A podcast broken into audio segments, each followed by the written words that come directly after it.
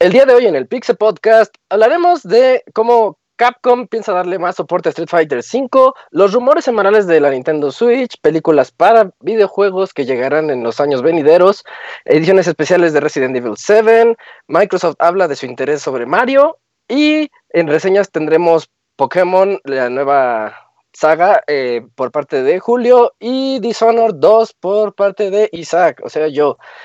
Chavita Japonés viene a platicarnos sus historias, tendremos también la sección de recomendaciones, correos, todo eso y más en este Pixel Podcast número 292. Comenzamos.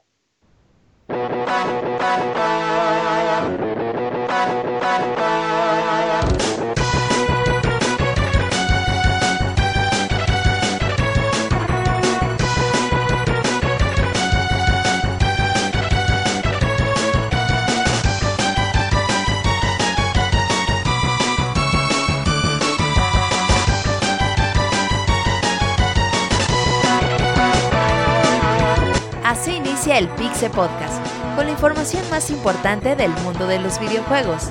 Quédense y diviértanse con nosotros.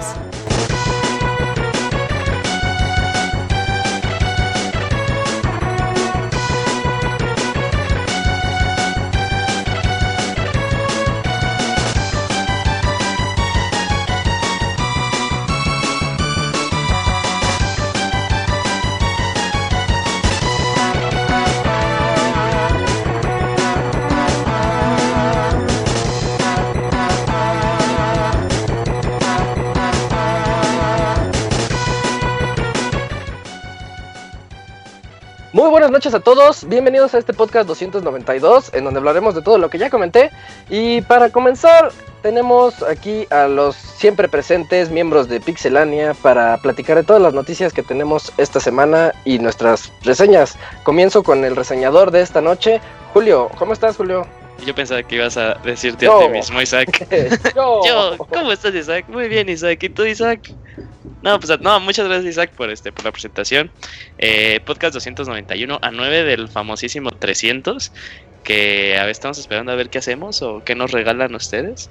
O si Pero muy emocionado, ¿eh? Este, dos grandes reseñas, ¿eh? Este, dos de los juegos más pesados, de bueno, de los, como que serán 10 juegos pesados que van a salir en, el- en este año, ¿no? Ya al final, sumados. Ya en cuenta general, yo creo que este año sí nos otorgó mínimo unos 12 juegos, uno, uno por 12, mes sí. bueno. Sí, dos, dos que este, que O es son más, de los más pesados. 15, es- pero sí. Sí, una franquicia que se está, bueno, en Dishonored, que ahí se está ya forjando y teniendo su lugar, y una que ya lleva 20 años.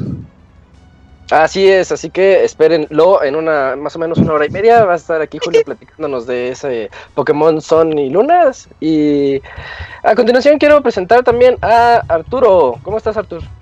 ¿Qué tal? Buenas noches a todos. Pues muy bien, yo aquí, este, pues ya listo para, para un nuevo podcast y muy contento porque ya va a salir la segunda temporada de Overwatch, amigos. Así que me van a perder unos dos meses en lo que llego al nivel 1700. Como chino loco. Sí, como chino loco, exactamente, en un ciber. De hecho, voy a rentar un ciber para que yo viva ahí. y sin bañarse y todo. Sí, Sí, tienes que sí. ser otaku al 100%. Este, Cuatro cajas de, de, de puros paquetes de sopa Nissin, güey, y, y Coca-Cola. Así ya para, para sentirme bien en el ambiente de un japonés gamer. Pobre de ti. Y, en tercer lugar, aquí tenemos a Fer, siempre acompañándonos. ¿Cómo te va, Fer? Yo Isaac, bien, bien, pues ya que andamos este, pues emocionados porque ya en unas pocas horas sale Final Fantasy XV y pues estamos este, pues, pues esperando para ver qué, qué nos ofrece este título. ¿Cómo ves Isaac? Mm, Cómpralo. Muy bien, reseña a cargo de, de Robert. La siguiente semana nos platicará qué Así onda es. con él. Y yo creo que mañana pasado ya estará en el sitio la reseña escrita. Y hablando de él, aquí está Robert Pixelania. Hola, Robert. Ya saben, un saludo a todos los que nos están escuchando. Sí, ahí, va- ahí la llevo con el Final Fantasy XV. Y pues sin duda que estas dos semanas van a estar bastante intensas. Se viene The Last Guardian, se viene... ah, ¿Cómo se llama este juego que salió para PS Vita y luego para nos mandaron a Play 4? Gravity Rush 2. Gravity Ah, Rush, Gravity Rush ajá. 2. Oh, sí es cierto. Super Mario Maker. ah, 10. y vienen varios juegos todavía para este fin de año, así que todavía no se duerman. Y esta es una de las semanas más movidas en, en el año. Tenemos mañana podcast de la Catcon Code, el miércoles Ball de los Pixeles de Ninja Gaiden, jueves Video Games Awards, viernes Catcon Cop, sábado PlayStation Experience y Catcon Cop. Así que pues va a estar bastante, bastante movidita y pues los esperamos a todos. Y antes de pasar a las noticias, yo les, les cuento mi anécdota del día de hoy. Resulta que la PSN ya tiene impuestos. PSN ya cuenta con taxes solo para ciertas ciudades de Estados Unidos, así que los que comiencen a tener ese problemita, chequen sus cuentas gringas. Oye, Isa, tú eh, vives en México, estás diciendo que... ¿Sabes qué es lo curioso? Que yo soy de, de México, de Chiapas, güey, Guatemala, Honduras, como ustedes dicen. Y yo no tengo, y yo no tengo, y yo no tengo impuestos, güey. Y tú que eres, se supone, de ahí mismo, güey, de ah, Arizona, pero, Pero aguanta, güey, pero te, aún así te sale mucho, bueno, este, no sale mucho más caro ya la, cuando es la conversión. Bueno, eso ya es cuestión de inflación en cuanto. O sea, ahorita Isaac le está saliendo más caro que si lo hubiera dejado. en México, Entonces, ahí hay unas soluciones que ustedes pueden checar ahí después. Y bueno. Destruir su PlayStation. Ajá, sí, dejen eso, no, no sirve. No sentirse gringos. A la sección de las notas rápidas.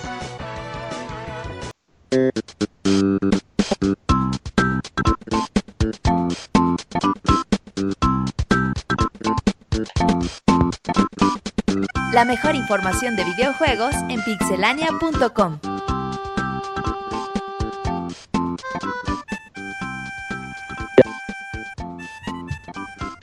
Julio, tu nota rápida. Sí, sí Martín. Perdón, Isaac. Tenía que pasar, siempre pasa. Eh, sí, este. Oh, mira, Isaac, pues antes cuando teníamos estas bonitas notas de Super Mario Maker, cuando les decíamos que había un nuevo escenario eh, de estos de los de evento y les daban el traje de evento, pues acaba de regresar eh, uno nuevo por, para conmemorar que este, este fin de semana, bueno, más bien este viernes sale la versión de 3DS de Super Mario Maker.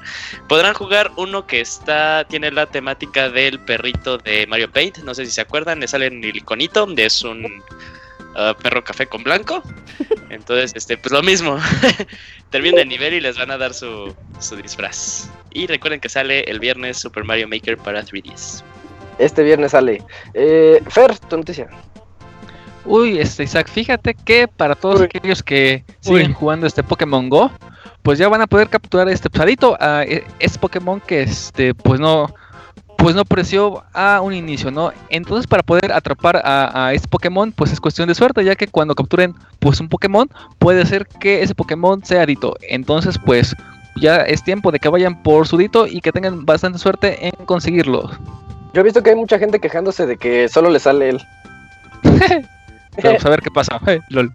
Sí, eh, Arturo, tu nota rápida. ¿Qué tal? Pues yo tengo la nota de que llegará una nueva actualización para Minecraft en consolas para los que creían que ya habían olvidado el título, pues no, dos grandes ciudades se van a fundar en diciembre. Estas dos ciudades va a ser Editra, que es una ciudad toda aeronáutica y todo con opciones pues aérea más que nada, y End Cities, que es una ciudad como pirata, porque vamos a encontrar muchos barcos y muchos buques y cosas así, pues respecto a, al mar y todo esto. Todo esto pues van a estar disponibles las versiones de este pues de consolas, ¿no? De PlayStation 4 y, Xbox One. Y por último, bueno, semifinal, Robert. Fíjate que Rainbow Six Siege, este juego de Ubisoft que le está dando bastante soporte y que a pesar de que salió a finales del 2015, pues el DLC y las expansiones siguen llegando. Eh, va a tener una segunda temporada el juego, así que vamos a conocer todos los detalles antes de que termine este 2016. Ubisoft lo prometió. Excelente. Ya por último, ahora sí, yo les tengo que Zen Studios acaba de anunciar que va a hacer un pinball de esos que los caracterizan de Bethesda. Entonces va a llegar con temáticas de Doom, Elder Scrolls y Fallout. Y pues eso sí podría emocionar a más de una persona porque hacen unos pinballs bastante buenos. Eh, con esto nos vamos ahora ya al contenido fuerte de este podcast.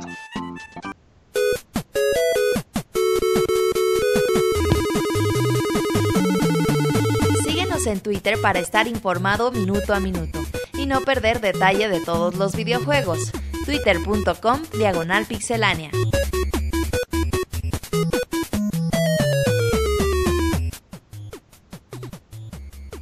Bueno, ya estamos aquí en la sección de las notas lentas. Y antes de continuar, quiero darle la bienvenida al Pixemoy, que ya está aquí presente. Hola, Moy. Ay, Moy. Oh, ¿qué onda? ¿Cómo andan?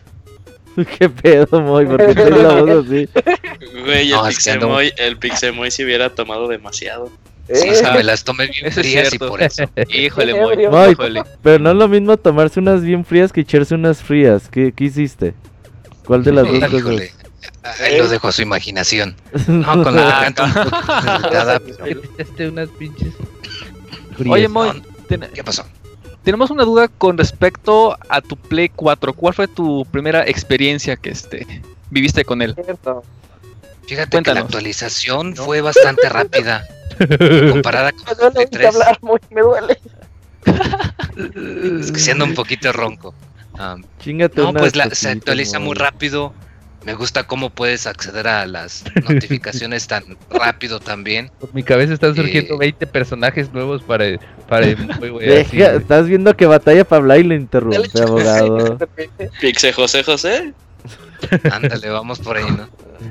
Eh, No, pues eh, no, no tuve problemas mayores, la verdad. Eh, hubo unos problemillas porque pues la PCN andaba caída, yo creo que pues, por aquello de Black Friday que mucha gente se ¿No compró su consola. Tú conectaste Y- una PlayStation 4. Oh, me lleva con usted, abogado. Y, y no, pues por eso todo, todo bien ahí, nada más me la pasé bajando la actualización rápido y luego eh, checando que todo funcionara, pero no, sí, todo bastante bien, nada Sí, más problemillas bien, con, con el internet, que se chupa el internet a ratos y no sé por qué lo hace. Creo que tiene que ver con el wireless, pero intenté usar nada más cable LAN y a veces también pasa, quién sabe por qué. ¿Te ¿Videojuegos, desconecta con cable LAN? Sí, o sea, descargo algún juego o algo aún por cable de LAN y se chupa todo el internet y me desconecta la computadora, celular, Ah. cualquier otra cosa y todo, Claro. todo se va ahí. Y nada más cuando detengo la descarga ya regresa a la normalidad. No sé por qué. Pues es que tienes poquito internet. Y también ha de ser No. cosa de la definición del modem. No digas que no, muy claro que tienes poquito internet. No, Tengo pero cuando andaba megas. checando, en la mañana estaba teniendo 10 megas de descarga. Y literal, o sea, podía estar bajando lo que fuera en Steam o actualizando Diablo y no hay problemas. Pero en cuanto empiezo a descargar algo en el Play 4, ¡pum! todo lo demás se desconecta. ¿Quién sabe por qué? Mm, Creo que sí es por este, por el proveedor de servicio, eh. Ahí ha de tener algo. Pero, bueno, no sé. Un saludo al internet mexicano que, que cada rato anda fallando, ¿verdad? Eh, Pues pero nos vas a agregar a la PCN, Moy? no, Claro que sí, amigo. ¿Qué es eso? Dice Esto el ya fue de mucho compromiso, muy. Ajá, sí. Acaba de comprar su PlayStation, güey. De ahí falta unos 2, 3 años para que compre un PlayStation Plus. No, ¿Ya yo le estaba juegos, muy. No, es que, o sea, sí sabía, pero aún así eh, lo estaba pusiendo y se me hizo raro porque dije, a ver, si juego algo en Blizzard, en Battle.net, no tengo que pagar por ello, ya pagué el juego. Si juego algo en Steam, pues igual es gratis, no tengo que pagar algo si ya pagué el juego. Pagas No sé, internet, o sea, Ay, me pagas esa sacó el calidad es internet. como tanto 2010, güey. No mames. yo entiendo lo que No, dice Moy. No, y es que me sacó de onda porque, por ejemplo, o sea, yo el Guilty Gear pasado lo tengo en, en, en Steam también. Y me conecto, juego y pum, rápido, juego contra quien quiera en línea. Y en el Play 4 no, me quería conectar con, con un amigo. Y lo primero que me aparece, necesitas PlayStation Plus. Ah, sí, es cierto, ¿verdad? Necesitas esto para jugar en línea, se me olvidaba.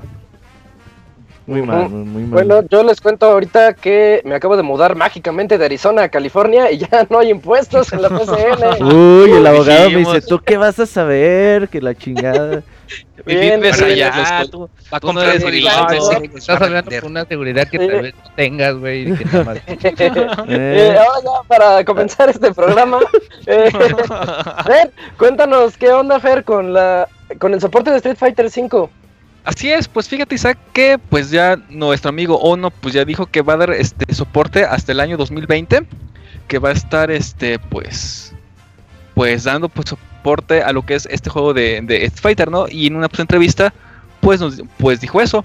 Por otro lado, pues también este pues aseguró que este que eh, este juego pues está pues, enfocado a lo que es los este eSports y pues quiere pensar, ¿no? Que con la fama de los torneos y demás, pues poco a poco pues este juego pues va pues pues pues a vender un eh, pues un poquillo más y las ventas van este, a aumentar, ¿no? Y Fer. pues eu, ¿Y no crees tú que está loco? ¿De pues qué? está Al loco en el momento que se toma fotitos con pues con Blanca, ahí sí es como que un pequeño No, fuera, fuera de lo floripondio que Ah, ok, ok, ok. eh, Sí llega a 2020 Street Fighter 5. Pues faltan tres años, Pues, Isaac. Sí, duró, duró mucho más el Yo- 4. Mira, Yo que faltan no llega tres años. ¿Cuánto duró con, con Street Fighter 4? ¿Cuánto fueron? Fue casi toda la, la, la, este, vida de, de. Play 3. Entonces. Street Fighter salió este año, estamos a, a 2016, otros cu- cuatro añitos, yo creo que sin bronca llega. Yo, yo creo que, que, pueden este, pues, agregar eventos, pueden agregar este, personajes nuevos, nu- nuevos modos de juego o este, cosas así. Y es que algo que se dice pues es cierto, ¿no? Los eSports como que cada vez van agarrando como que más como que más potencia y pues poco a poco hasta ya pues en la tele los este, andan pasando. Creo que eh, la, la Capcom este eh, Cup creo que la van a transmitir por ESPN, si Sí. mal no me equivoco. Ya, el, el domingo, no va a ser en vivo, Ajá. pero Pero- sí la van a transmitir el domingo a las 8. Así es. Oigan, en México eso lo pasan. ¿Mande? ¿Cómo? México no, ¿verdad? No, no es bien, no. No, Una preguntita. Este, estas declaraciones de que va a llegar a 2020, pero puede ser, pueden ser muy ambiguas, ¿no creen? Porque pues igual Street Fighter 4 puede llegar al 2022, ¿no? Mientras no cierren los servidores. No, pero ahí te va lo que no, se refiere a que- contenido. No, pero eso Sí. aporta, ajá. Sí, Ajá. sí, sí. Eh, se espera que ahora siempre. con la Capcom Cup de este fin de semana se anuncie la segunda temporada de Street Fighter 5, donde seguramente llegarán más personajes y se agregarán varias, varias cosas. Se, Capcom está planteándose muy seriamente un relanzamiento del juego Pues para... Sí, entonces... Creo que es lo que necesita eso. Así Sí. de, miren, ya tenemos esto es un juego completo, pues, en teoría ya Pero hay más modos, ya va a haber como que más personajes y demás. Eso Yo va a hacer que... que- la gente se enoje. Porque van a creer que. En un inicio ellos dijeron que no, i- que no iban a aplicar la de. Y después va a salir el Super. Street. Ajá. Y cuando hagan el relanzamiento, poniéndole el nombre que se les dé la gana, la gente va a decir, oye, ¿qué onda? Tú me dijiste no que pero van a Pero va a ser como un DLC, ¿no?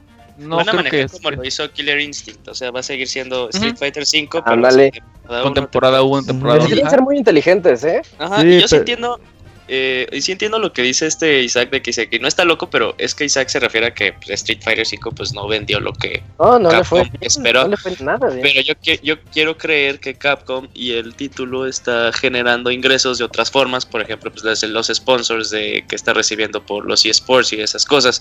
Por eso mismo quieren seguirle dando contenido para que la escena de peleas eh, a nivel profesional siga siendo fuerte y siga siendo Esa es su salvación. Sí, es- yo creo que es. totalmente eso, este, porque sí, a mí se me hace un poco difícil que aunque le pongan los modos de juego que la gente esperó, por ejemplo, el famosísimo modo arcade, vaya a ser que venda pues un poco más. Pero o sea, ni lo más, juegan, Julio, ni lo juegan. y sí van a pagar el Season 2, pero este no creo que, que, se vaya, que se vea reflejado directamente con la nueva captación de usuarios. O quién sabe, puede ser que sí nos sorprendan al final. Todo depende de cómo lo manejen. Y que no lo manejen tan mal como la temporada 1. Pues yo creo que todo, todo- todos tienen una segunda oportunidad, ¿no? Y creo que Street Fighter puede que esta sea su, su segunda eh, oportunidad que muchos de sus fans están esperando y que de verdad revalide lo que es una marca tan tan importante como viene siendo la marca Street Fighter, ¿no? Y si ya van a este, dirigir a una pues a la vertiente eSports, pues entonces habría que, que ver que en la temporada 2 agreguen muchas esas como mejoras o, o ese tipo de detallitos que tal vez en la temporada 1 como todavía no sabían qué onda, pues ahora sí se agreguen en la temporada 2. Pues a ver, ¿no? Sí, sí, sí. Habrá que ver. Que- a ver, cosa, a ver El cómo es que se balanceo de personajes, ¿no? También porque... Sí, que se quiten a este Ken. esto, No vayan a meter Que lo banen. personaje roto ahí y todo valga madre. Sí, que lo, que lo banen. No, pero es eso es lo que siempre ponen mucha atención en eso. Así que Sí. yo. Y aparte ya es otra, ya es otra época que no es como la del 4, que no nos tenemos que esperar directamente a otro disco, sino que con un parche eh, ya queda. Sí, o sea, nada más va a ser cuestión de lanzar un disco.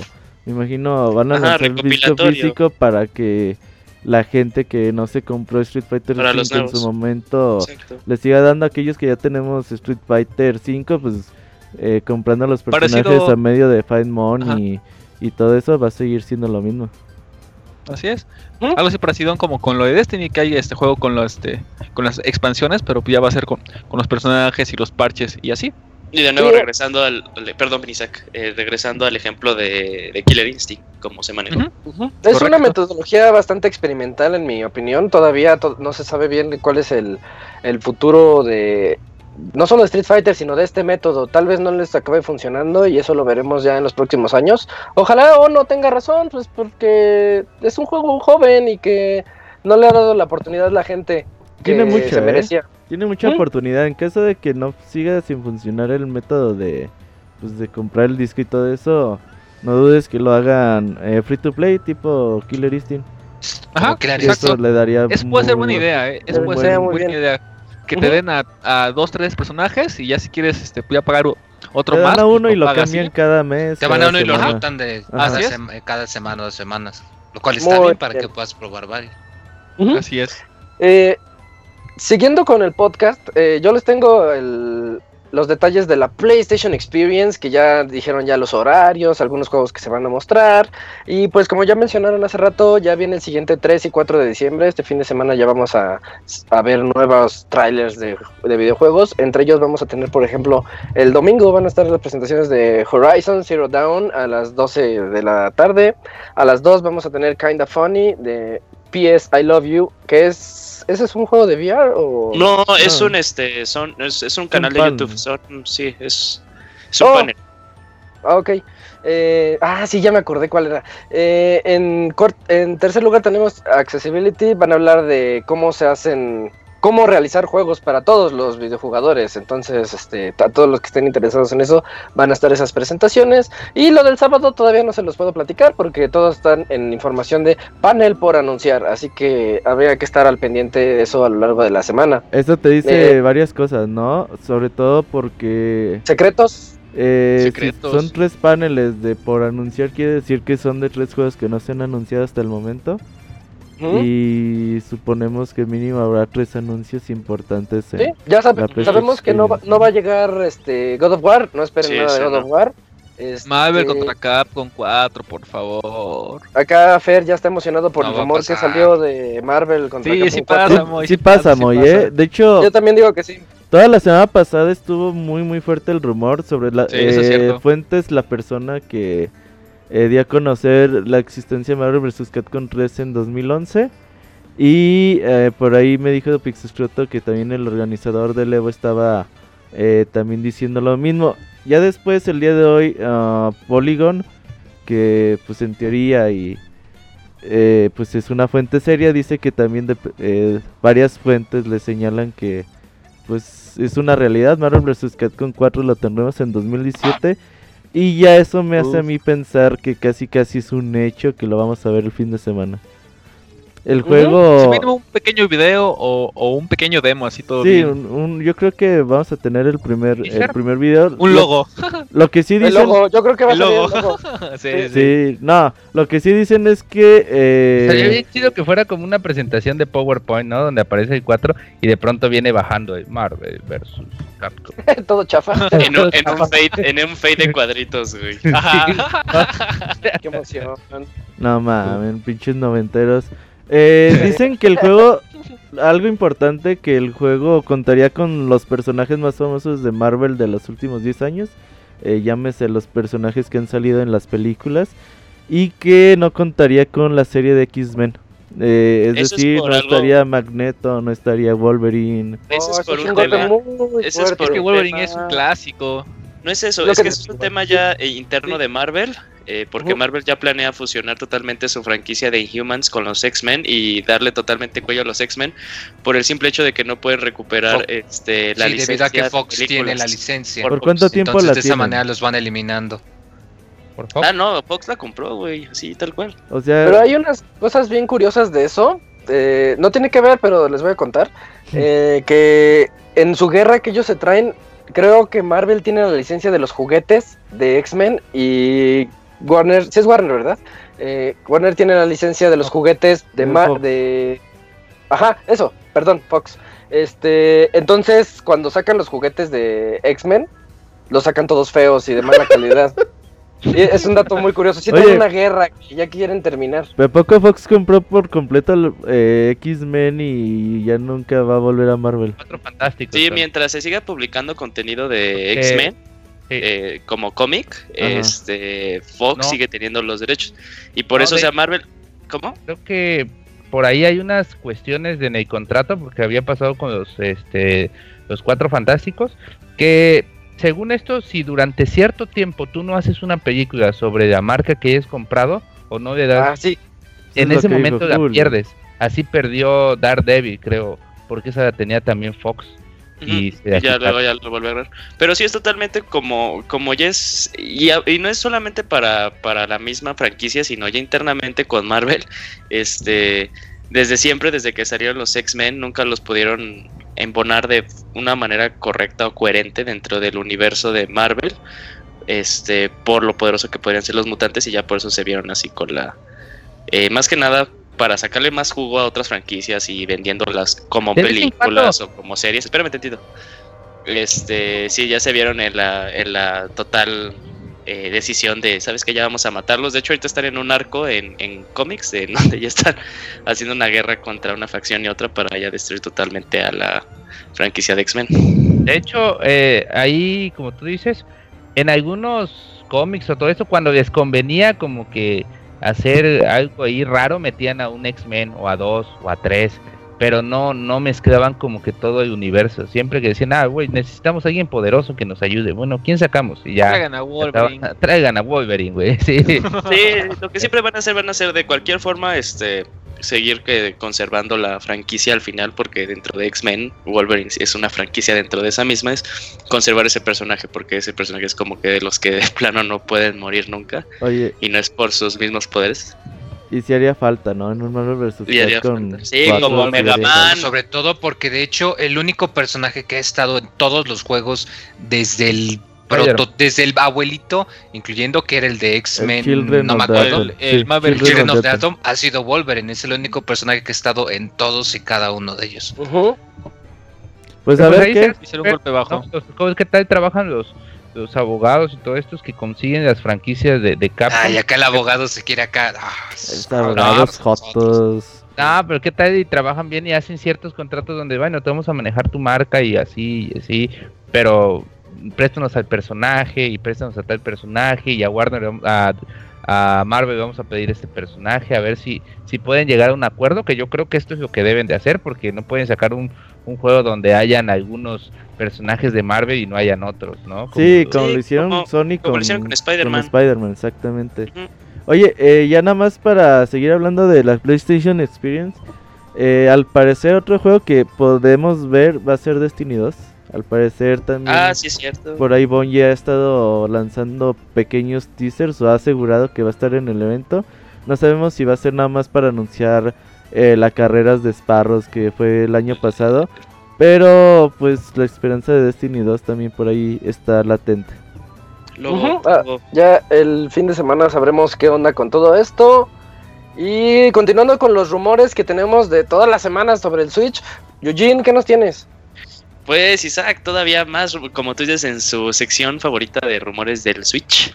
Ahora les tenemos que todo apunta a que los Joy-Con, que son estos mandos que se vas a poder eh, desmontar de la tableta Switch, eh, al parecer también van a tener sensores de movimiento, aún así como siguiendo la línea, esta línea que empezó con el Wii, luego Wii U y ahora con el Switch, que sería yo creo que lo que más esperaríamos todos, porque ya es un cierto modo de juego que se ha sido, ha sido perfeccionado por parte de Nintendo.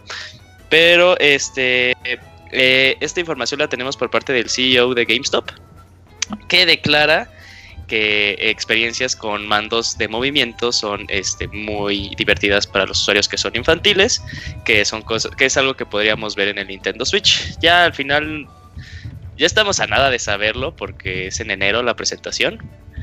Eh, pero simplemente, y aparte eran este. Yo creo que sí es una realidad que son, eh, son juegos de con sensores de movimiento, porque también eh, ya lo habían, bueno, lo habían comentado de estas fuentes que han estado al día y dando datos muy relevantes acerca de la Nintendo Switch. y pues como lo comenté, yo creo que todos estamos de acuerdo que sería muy raro por parte de Nintendo este, totalmente desechar esta tecnología de control de movimiento así de una consola para otra, pues, sabiendo ya como ellos ya están acostumbrados a hacer eh, juegos con ellas y que incluso eso es parte fundamental de algunos, eh, de algunos modos de juego de sus juegos. Sí, no pueden prescindir de esta tecnología. Ellos fueron los que la hicieron popular y los que han estado luchando para que siga en el mercado. Y de hecho ya nos acostumbramos de cierta manera a muchos de los de los títulos que la tengan. Y por otro lado, si se la quitaran, eh, yo quiero creer que esta consola va a tener, ¿cómo se llama? La Virtual Console. Entonces, este, retrocompatibilidad digital.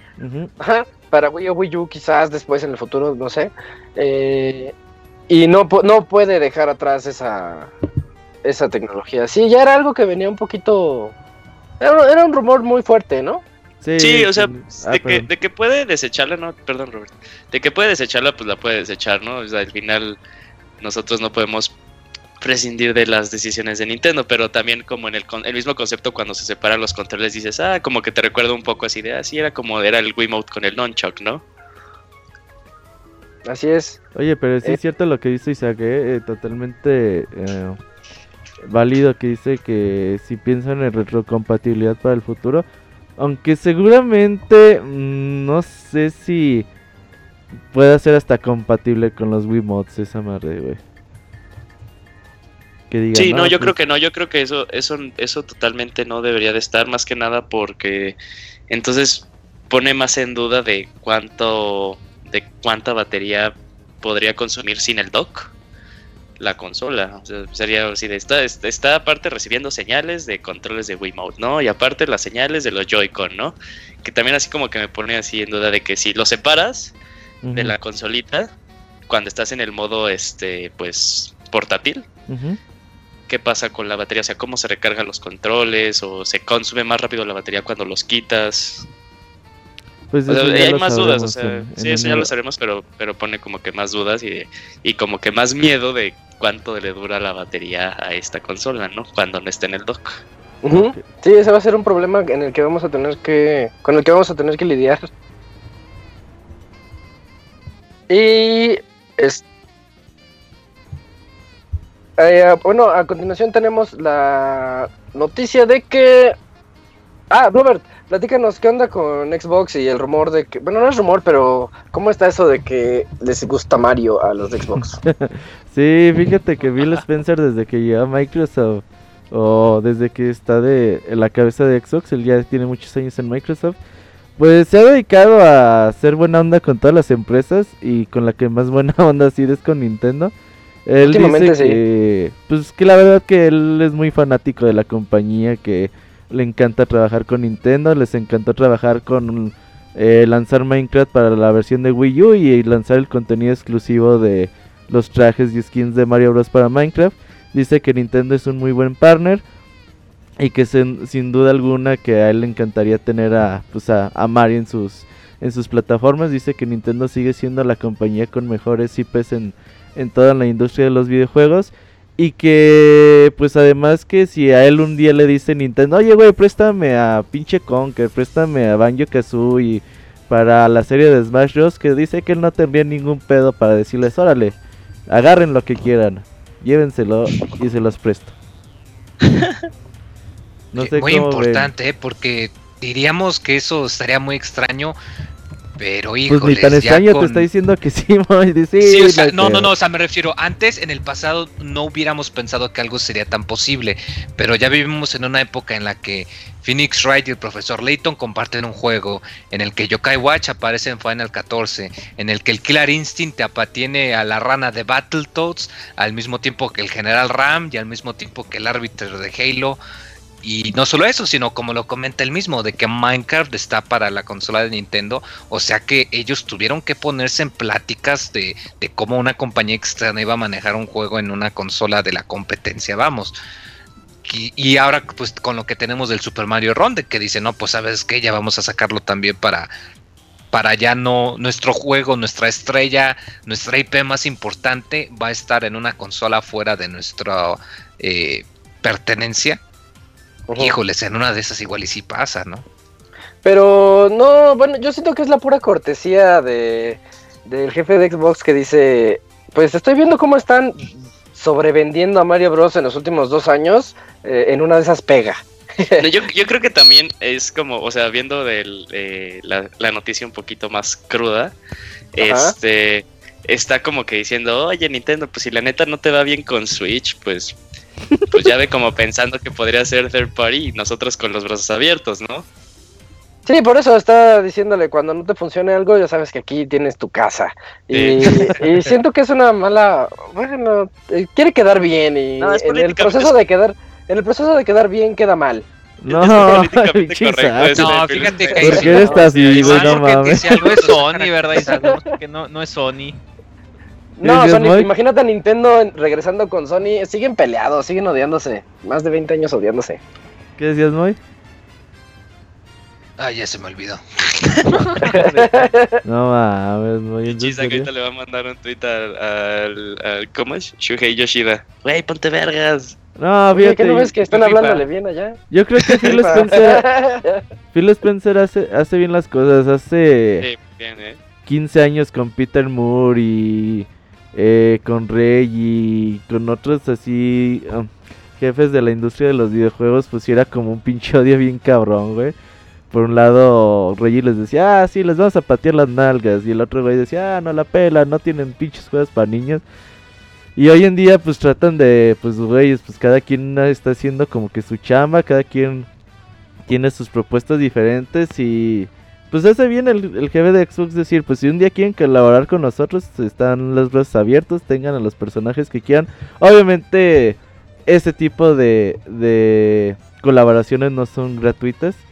Seguramente el día que si Nintendo llegase a pensar esto, que lo dudo mucho, pues también les va a decir, ah, sí, pero préstame a alguien de los tuyos para con nosotros. Entonces, hay que ver cómo puede funcionar en el futuro, pero yo creo, yo todavía lo veo bastante lejos. Que algo Mm. así llegue, llegase a suceder. Sí, eh, tan- ahorita es mu- muy improbable. Y recordemos todos los que les gusta decir que Nintendo está acabado y que si no la hace con Ay, el Switch va a sí. morir. Nintendo es una de las empresas más millonarias, más ricas en el mundo. Tiene ahí una bóveda así estilo Rico MacPato donde este Claro. engendro del mal nada todos los días. Entonces, pues no, no, El Nintendo no va a acabar pronto. El señor Sonrisas, alias Kamisama. Eh, entonces, no, no, ti- tiene muchísimo dinero. Hitler, ¿no? Abajo de su castillo en Austria, que según. Sí. Y bueno, Arturo, ya que nos estás platicando de Hitler y de esas cosas, cuéntanos ¿qué, qué onda con los juegos que vienen para Games with Gold. Uy, pues vamos a tener como viene siendo costumbre, pues cuatro juegazos, juegazos, juegazos. Y dos hasta se parecen en nombre.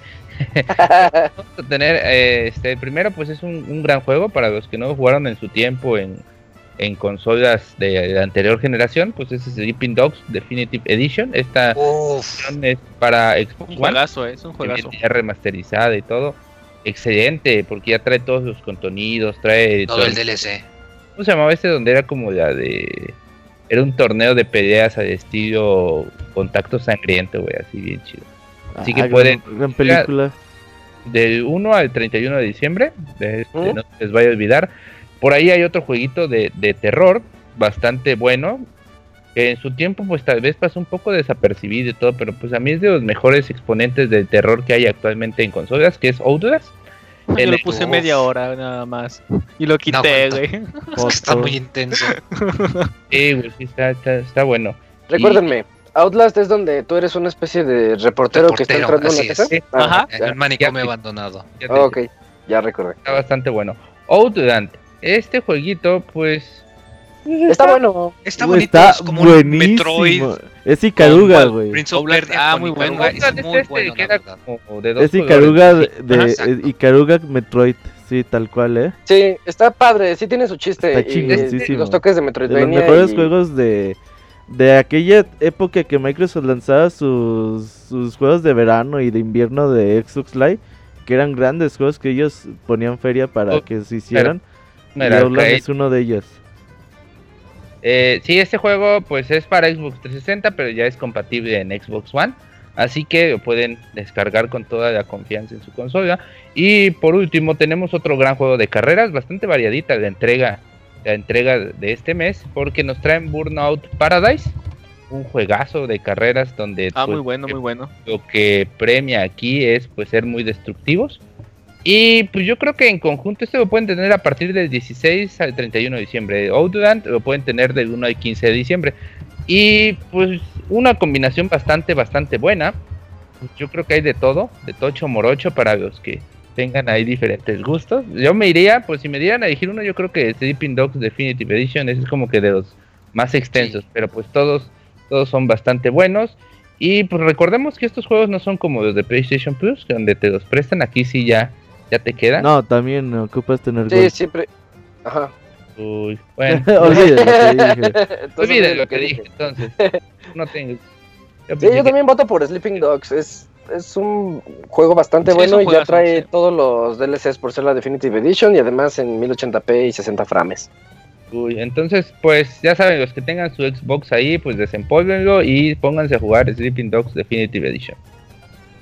Y Ya hacía falta un mes bueno, ¿eh? Porque yo. Está engañoso estaba- porque muchos dirían, ven la lista y dicen, ay, está como, pero cuando te pones a ver cada juego, está muy bueno. ya- y- pero también tiene truquito porque son juegos bastante viejos, entonces. Eh, Es una por otra, pero son juegos viejos buenos, entonces está bien, ¿no? Sí, Eh. sí, está muy, Eh, bueno. te den un pinche ahí juego todo jodido como los que te da Sony de vez en cuando, güey, ahí que para PlayStation Vita y porteado a PlayStation 4, pues Oye. Ya se medio liquearon los de diciembre para PlayStation Plus. Story de Paths of Destiny.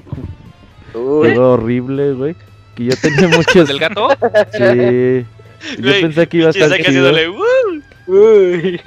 Y bien Invisible Link Console Edition, ese no sé cuál sea, a lo mejor es nuevo, no Bueno, sé. es un juego de los creadores de ay, de este jueguito de que era como un RPG pero de, de acción en, en vista isométrica, no me acuerdo cómo se llaman los creadores. Pero pues está más o menos el jueguito, no, no está nada mal, pero pues tampoco es como que haga competencia estos cuatro juegos de, de. Sony, así que este mes pues nuestro amigo Hugo Resco puede estar muy contento de que de criticar a PlayStation porque los mejores juegos son de, de Microsoft. Sí, se la está llevando este mes. Eh, ¿Ya está todo el rumor, Robert? ¿Mande? ¿Ya es todo el rumor del leak? Sí, son esos dos juegos vienen en una imagen que se liquea. Eh, bueno, a riesgo de que Moy pierda su voz, que nos platique eh, qué onda con las siguientes películas de videojuegos. Híjoles, pues el, el señor Paul Anderson, Paul W.S. Anderson, eh, mejor conocido por ser pues la, la persona que estuvo encargada de adaptar, le hace entre comillas enormes, adaptar la serie de Resident Evil para películas, eh, pues dice que eh, muy probablemente que va a estar a cargo de lo que es la serie de Monster Hunter. Recordemos que esta serie pues es eh, titánica, es colosal en Japón, vende centenares, montones, o sea, yo pienso que hasta cierto punto justifica la existencia del mercado portátil allá porque en verdad vende cantidades obscenas. Y pues ahorita ya estamos regresando a una época en donde ya otra vez está pues el interés de las compañías de cine en, abordar el tema de los videojuegos. Eh, este anuncio a mí se me hace un tanto raro, sobre todo porque aunque los juegos de Monster Hunter pues sí tienen una historia, llamémosle, en realidad no, no importa nada, en realidad es como la justificación, o sea, tú juegas Monster Hunter porque quieres enfrentarte a una mezcla de Godzilla con Leviatán y eliminarlo y hacer una espadota tres veces de tu tamaño con sus eh, garras y sus colmillos, eso es lo que te interesa, no te interesa saber la historia. Así que por un lado me da mello porque al no tener una historia tan coherente, eso les va a dar mucha pues libertad de cierta manera para que puedan hacer lo que quieran. Y si en la serie de Resident Evil, que se supone tenía un canon relativamente estricto, se lo pasaron por el arco del triunfo, de nueva cuenta, gusto personal, este, pues a mí sí me da mello que vayan a hacer una jalada con Monster Hunter, que sea una película que nada tiene que ver y que nomás agarre una o dos referencias del juego y diga, ay sí ya, este es el, el juego y que utilicen nada más el nombre para vender. Eso es lo que me da el pendiente. Eso es lo que van a hacer, de hecho no no no no tengas como que la, la menor duda porque pues Digo, generalmente pudo haber sido peor, al menos ya no es su huevo, ¿verdad? Eh, bueno, ya no, ya se retiró, dicen. Qué Pero, bueno. pues, yo creo que sí va a ser un tipo de, de, de película así que no va a estar destinado, no va a tener casi nada que ver con, con el juego original. Así como la de Mario Bros, que nada más se quiso agarrar el nombre, la popularidad para ver si ganaba dinero y a la mera hora madres. Oye, Moy, pero yo- una pregunta aquí. Por ejemplo, en Resident Evil, pues fue un pedo porque, pues en Resident Evil la serie ya te contaba con muchos personajes como consolidados, una historia ya hecha. Y obviamente ya ves las películas y ves que no tiene nada que ver con las historias y con los personajes que han salido en la serie. Y como que sí te, te saca un poquito de onda. Pero en la serie de Monster Hunter, ¿hay personajes protagonistas No. como tal? No, no hay nada. los- Los hay, pero a definidos no nadie le hay. interesan. No Por te eso- acuerdas de los nombres. No, no hay como es un tal, juego que este, juegues muy- por historia, es como Minecraft. Por- es por como eso. lo que yo dije cuando dije Ah, que iba a la salir una película de Minecraft, se ¿eh? me hacía Moy? rara porque, o sea, iban a tener mucha libertad, sí, con el libreto y todo eso, pero en realidad era de que estaban agarrando el nombre porque quieren que el nombre sea lo que les venda, no porque en realidad sea buen material de película. Pero, Y yo siento que aquí va a ser exactamente lo mismo, que es más como que si le hicieran acá estilo, no lo sé, como Michael Bay con Transformers, que tú las ves nada más por los efectos especiales, nomás Ujú. que acá la veías por los ah, monstruos por esta, ¿cómo gigantes, se llama te esperas, esta chava? la creo. Pero fuera de eso, lo dudo mucho. Sí, porque es una, es una película que de un juego que no tiene narrativa. Pero ahí ya tienen este más chance de hacer las cosas, poner, ¿no? sé, este, como que un cazador y que va a matar a este, un dragón que anda ahí como que acechando su, su, su, su, este pueblo. Y ya con eso. Sí, sí, yo creo que tienen ¿no? más chance, Moy, ¿eh? genérica. De- Ajá, más- sí, chance de hacerla genérica. bien. Y nada más van a agarrar el nombre de la marca y de la IP esperando sacar dinero. Es eso. ¿Cómo entrenar a tu Monster Hunter? De hecho, De hecho, eso, el manga, exactamente. si has leído el manga, es relativamente Ya leído el manga, no mames. Oye, Moy, pero ¿por qué te quejas de todo? Te quejas del play, te quejas de las películas. Sí, vienes muy enojado hoy. Sí, Moy. No, no, no, es que alguien tiene que ser el abogado del diablo, ¿verdad, abogado? Sí, Abogado del diablo. muy amistoso, pues está bien que tú, que tú ocupes ese papel. y muy bien, y continuando, Fer, ¿qué onda con la colección? La edición de colección de Resident. Pues Isaac, este, eh, pues básicamente para los fans tenemos una pequeña edición de, de colección de este Resident Evil 7 que va a tener que los este, clásicos, ¿no? Que la caja, de, bueno, eh, la caja trae Va a venir en una caja. va, va- va a venir a una venir caja una y va a decir o sea, Resident Evil no, 7. Y va a tener ¿Va a un traer disco. una caja? O sea, La caja, no, la caja. disco. Ah, bueno, trae una caja musical como que en la- con la forma de la estimación Baker. Trae una litografía, trae una USB del famoso dedo del demo. Que es ese que, se- Ujú. que nunca se, se supo un jue- Nadie el, sabe el qué hacer juego y un VHS, que no sé si es este literal, No. un VHS como tal, o es, un este, DVD. Ajá. Ajá, como, como que la forma. Eh, Esta edición pues va a tener un precio de 180 dólares para que los fans le este, vayan este, juntando y pues va a ser este, limitada, ¿no? Este juego pues va a ser para, para PC, Oye, ¿Y, eh, PC4 y Xbox. ¿y ¿Qué si va a el juego? Al final. Supongo que sí, abogado, pues es Que no, es que Capcom había dicho que en una de sus ediciones no iba a traer el juego, güey. Es Y que creo ya, ya es moda que las ediciones especiales de los juegos ya no traigan el juego. Pero creo que esto sí, ¿eh? Ay, no sé, Este, juego. Ya Creo es que al moda. final Capcom dijo que sí lo iba a traer, pero pues al principio la idea era de que, pues no, que te iba a pegar. Es que, que si querías jugar el juego, que no tenía la edición de colección y aparte tenías que comprar el, el juego. Así que, pues, Es- ojalá no sea. Esperemos que la, ¿Cómo? que la traiga Wada porque por 180 dólares pues es bastante dinero, mínimo ¿no? que traiga el juego. Mínimo que traiga el juego. Oigan, pero- el juego. Pero la, la casita esta de caja musical está, está bien padre, Está ¿no? bien chingona. Sí, sí, Güey, siempre se ven bien padres en los renders. Eh, sí es cierto. Ya cuando llegan, razón. ya todo el plástico bien feo, Sí, carcomido, así con sobra. ¿sabes qué edición sí estaba chida? La de Killzone. Ahí tengo Ah, todavía la del el casco. casco. Ay, ¿El no? Está mames. confirmo, confirmo. Sí, sí estaba chido. Sí, el juego estaba chido. Pues, yo también tengo Pero la aquí- de casco, yo también la tengo esa. Sí, vale la pena. Esta edición vale 180 dólares. La de ¿Cuánto 500 creen pesos, güey, en los gamers. ¿Cuál? La ¿La de 180 dólares, pues multiplícalo, güey, por Pues 25, 4000 mínimo, 26. mínimo 30. 4000, pero no. Mínimo No, yo 4000, creo pero que no. como en cuatro- Como 4500 llega aquí. 4500. Ujú, Sí, ya ahorita la, estaba la consola. está bastante prohibitivo comprar ediciones especiales en México, ¿eh? Si los juegos ya están muy caros, imagínense las ediciones Sí. especiales. Sí, sí, sí. Ya Entonces, sobrepasan los para los 3500 pesos. Fans que dicen, yo sí, yo sí creo en Resident Evil 7, que va a ser un gran juego, pues vayan juntando para su colección eh, de, pues, de colección con sus 180 dol- este, dolaritos.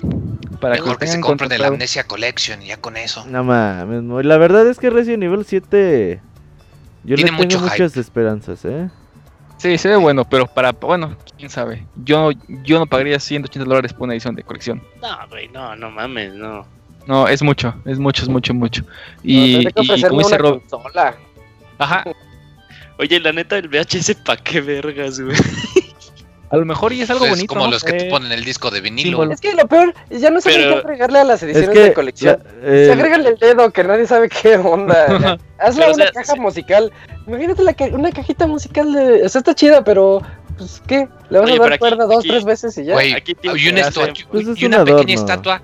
Las estatuillas o las figurines nomás los tienes así para que se vean bonitos. Pues bueno, mínimo mismo. esta pero- suena, ¿no? Pero, por ejemplo, eh, en el caso del, del vinilo, eh, ahorita como que está, está habiendo una resu... Bueno, como que otra vez la gente empieza a comprar mucho vinilo, otra vez los artistas empiezan a sacar sus discos en vinilo. Y digo, el vinilo dices, pues ok, ¿no? Es, es algo que se sigue Pero un VHS. Pero un VHS, güey. Pero es que ah, el demo, o por lo menos, y supongo que en el juego ya final, pues el VHS ahí está presente cuando lo pones y... Sería Ah, sí. chido Eh, si ponen bien, contenido güey. que nomás se puede sacar. O sea, que, que nada más pongan contenido especial del juego. Como algo. Ajá. No que lo sea sé, como algún que, video sea- que, que la pongas con y sea una juego. porno, o algo mo, así. imagínate. Estaría bien que lo verga, güey. compres y que tú tengas tu tele así que puedes grabar, güey, y que quemes el, de, el VHS. Y lo sobreescribas. Híjole, qué mal pedo. O lo que hubieran hecho era que la pinche casa, güey, aparte fuera un reproductor de VHS y ya la conectas en tu Oh, yo sí la compraba, Ay, ¿eh? pinches Eh, 300 sí. dólares, güey, no mames. Pero como que la edición viene como que muy falta de contenido porque no no sé si se traiga musiquita o cosas así bien bien locochonas porque mínimo antes daban eso, pero ahora creo que no no sé si en la si en la USB No, no, traiga no. ese contenido, que no creo, La base de soundtrack, imágenes, ¿no? Y sí, de seguro es de 2 gigas. Luego te la No lo de dudes, cuatro, eh, no lo dudes. Sí, siempre te dan las de 2 gigas. no Y bloqueada, sí. güey, y bloqueada luego te las dan. Esta nada más es de lectura. Y ya por último, nada más recordar que Resident va a salir el 24 de enero en PC, Así Play 4 es. y Xbox One. Así que eh, ahorren si quieren esa edición que está, está bonita, pero pues, está cara. Eh, Robert, ¿cómo ves si te echas un monólogo de todo lo que los rumores extra que vienen para Switch y ya después platicamos de eso? Sí, rapidito, ¿no? No me tardo mucho. Échate. Eh, pues sigue habiendo mucha información. Cada semana hay cosas nuevas sobre Nintendo Switch. De las fuentes que ya han adelantado cosas anteriormente. Y pues ahora hablan de lo siguiente. Lo primero es de que un juego de Mario RPG se encuentra en camino.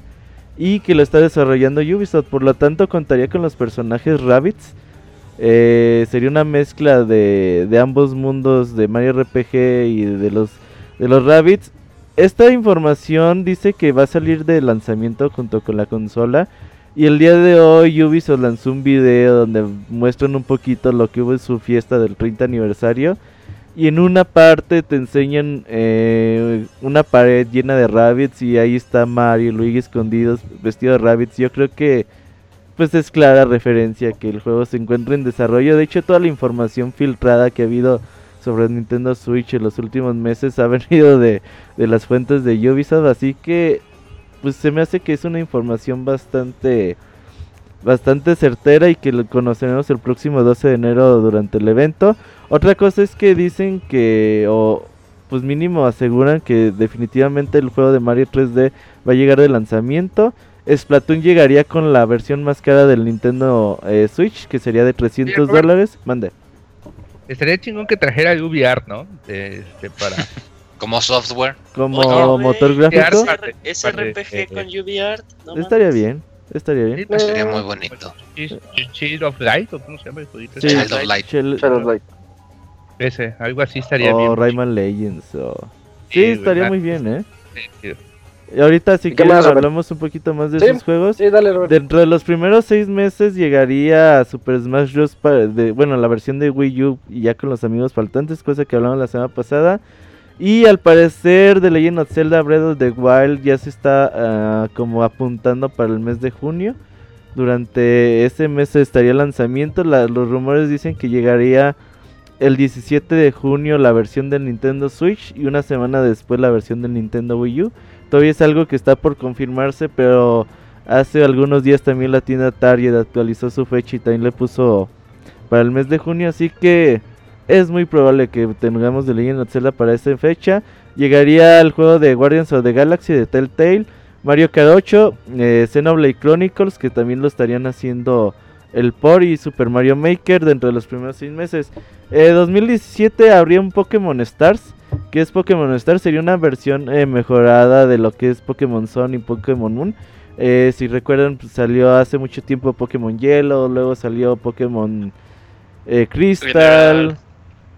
El Esmeralda también salió, y luego ¿cuál era? El Diamante, Platino. Platino, Platino. y ya después y de ahí dejaron de Black 2 y salir, ¿no? White 2.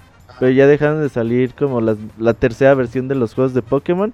Y al parecer llegaría para en 2017, en otoño, para ser más precisos, eh, Pokémon Star, que sería la tercera versión, con Pokémon, obviamente con la mejora gráfica y con más modos de juego, etcétera. Y eh, se estaría haciendo un nuevo juego de Pikmin. Eh, Miyamoto hace tiempo confirmó que estaban haciendo un juego de Pikmin para eh, pues Pikmin 4 en ese tiempo se llamó, ya después se anunció un Pikmin para Nintendo 3DS, pero al parecer este sería un juego totalmente nuevo y que tratarían de hacerlo como un reboot, eh, tra- tratar de rebotear la historia y hasta el 2018 llegaría Beyond Good and el exclusivo, que sería exclusivo para la consola de Nintendo Switch. En otros rumores, bueno, creo que ya dije todo. Si quieren empezamos, ¿qué les parecería el Mario RPG con los Rabbits de lanzamiento?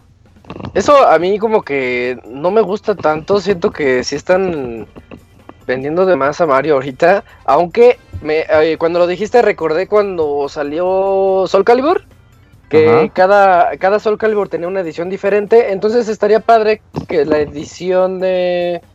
Que, que le empezaran a meter eso a los juegos de Ubisoft que salieran para... Para Switch, por ejemplo. No, no, no, Eh, pero es que sería un juego de Mario, güey, totalmente. Por eso, ex- exclusivo, dices. Ajá, de- sí, sí. De Rabbit y que con un personaje de Mario. No, no, Bien. no, sería Mario RPG crossover con los Pero Rabbits, con Rabbids, güey. ¿no? O sea, los Pero enemigos serían raro, los ¿no? Rabbits, güey. Pero es que este creo que aquí como bueno, al final como que la, la noticia es un poco ambigua porque sí, eh, pese a que dice que va a ser bajo con la IP de Mario, dicen que el personaje que más se va a usar va a ser Yoshi. Entonces, este, pues no sé si sí va a ser al final Mario o quién sabe qué, y al final pues Mario simplemente es como Pero un vehículo Yoshi para sería tu darle más compañero, güey. Es que acuérdate que todos los juegos de Mario, o los últimos juegos de Mario RPG o Paper Mario, lo que sea, pues traes como un compañero siempre contigo. Y Yoshi Ajá, sería como que- tu principal compañero. Pero qué tal si en realidad los personajes principales son los Rabbits? O sea, y, Mm, serían los enemigos. y dentro del equipo de los Rabbits está Yoshi.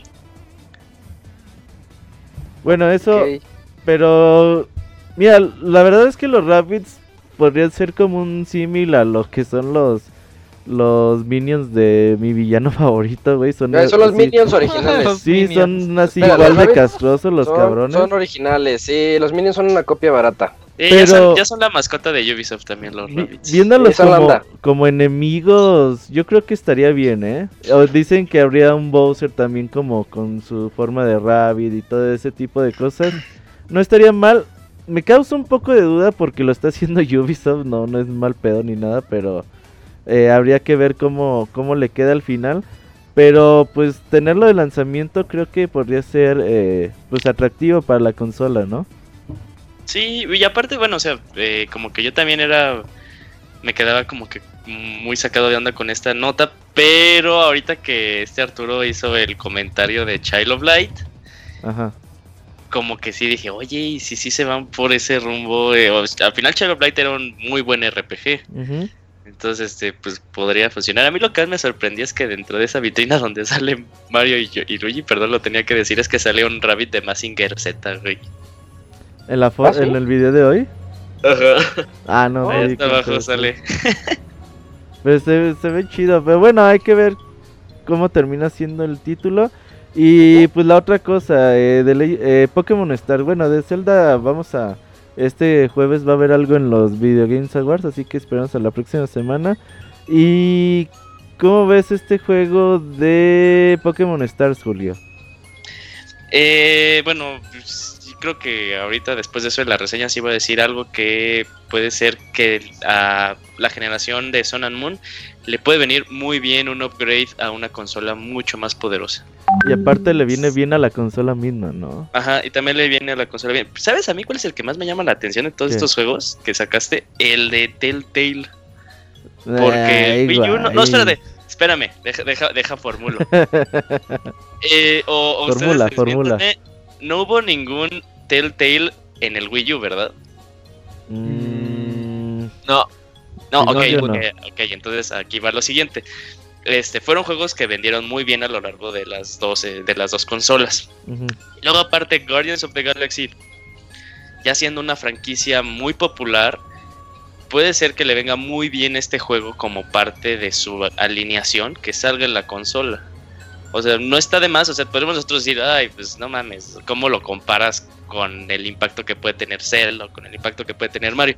Pero yo lo digo así como opción para unas personas que dicen, ah, es que en esa consola también está el de los Guardianes de la Galaxia, ¿no? A mí eso me llama más la atención que esté un juego como ese que el clásico de Mario, que el clásico de Zelda, ¿no? Es lo que hace que me llame más la atención, así como posible juego confirmado en el lifespan de seis meses.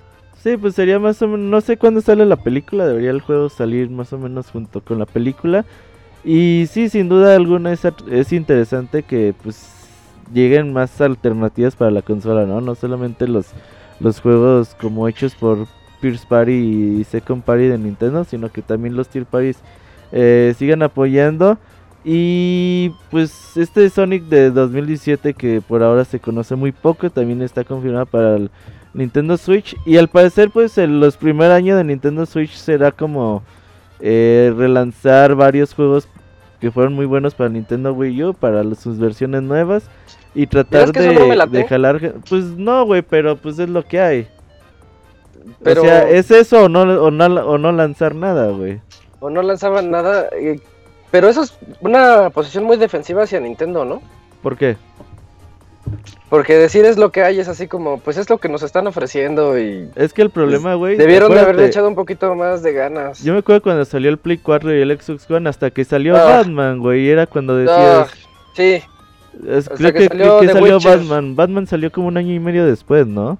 sí, no, sabemos que ha sido la generación de los remakes, pero a mí yo lo que no quería era ver a Nintendo entrarle a eso de la generación de los Pero, remakes. o sea, Bueno, eh, pero o sea sí, también- sí entiendo. eh, dale, dale, Arturo. No, pero también cuando salió el, lo del Batman y todo eso, antes ya teníamos pues una consola tan fuerte como era el PlayStation 4 y Xbox One con una cantidad ingente de títulos.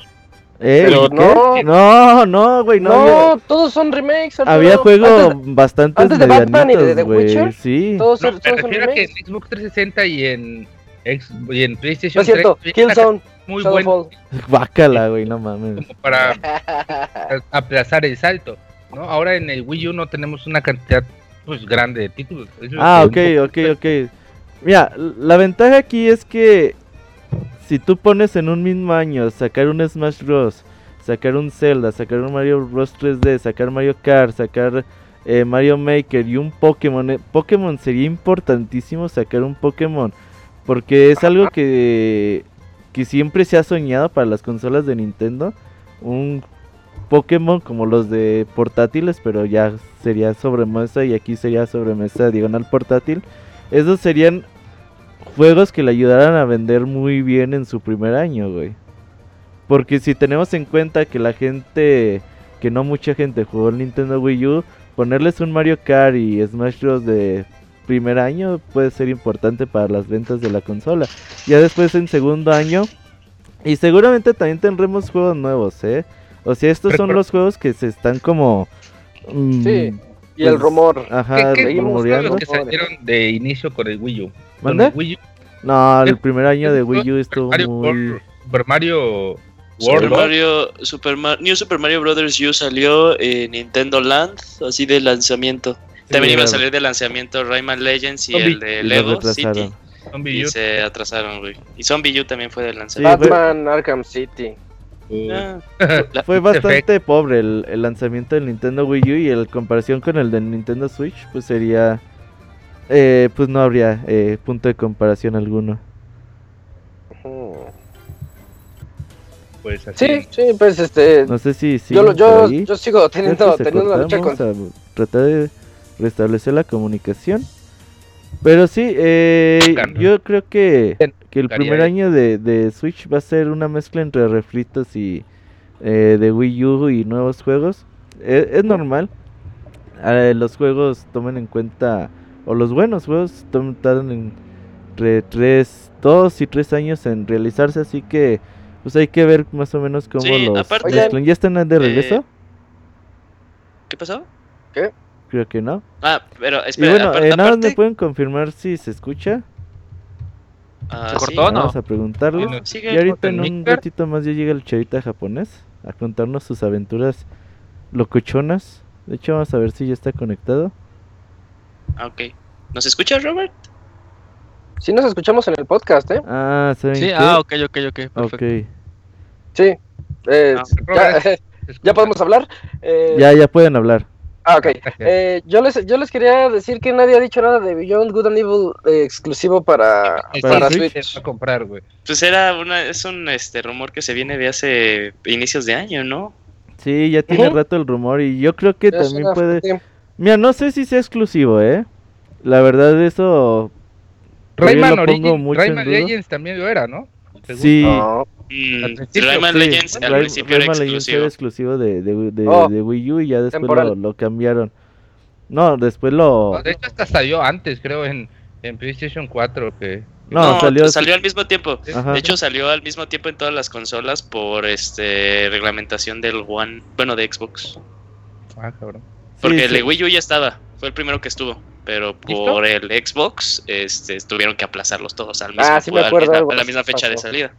Oh. Sí, hubo un mi- mini escándalo sobre eso. Mm, sí, pero este, yo a mí lo que me interesa, o sea, dice Isaac que son refritos, pero y no es así como que defendiendo a Nintendo, eh, pero también son refritos que necesitan como que continuar, son los que formaron como una plataforma de seguidores.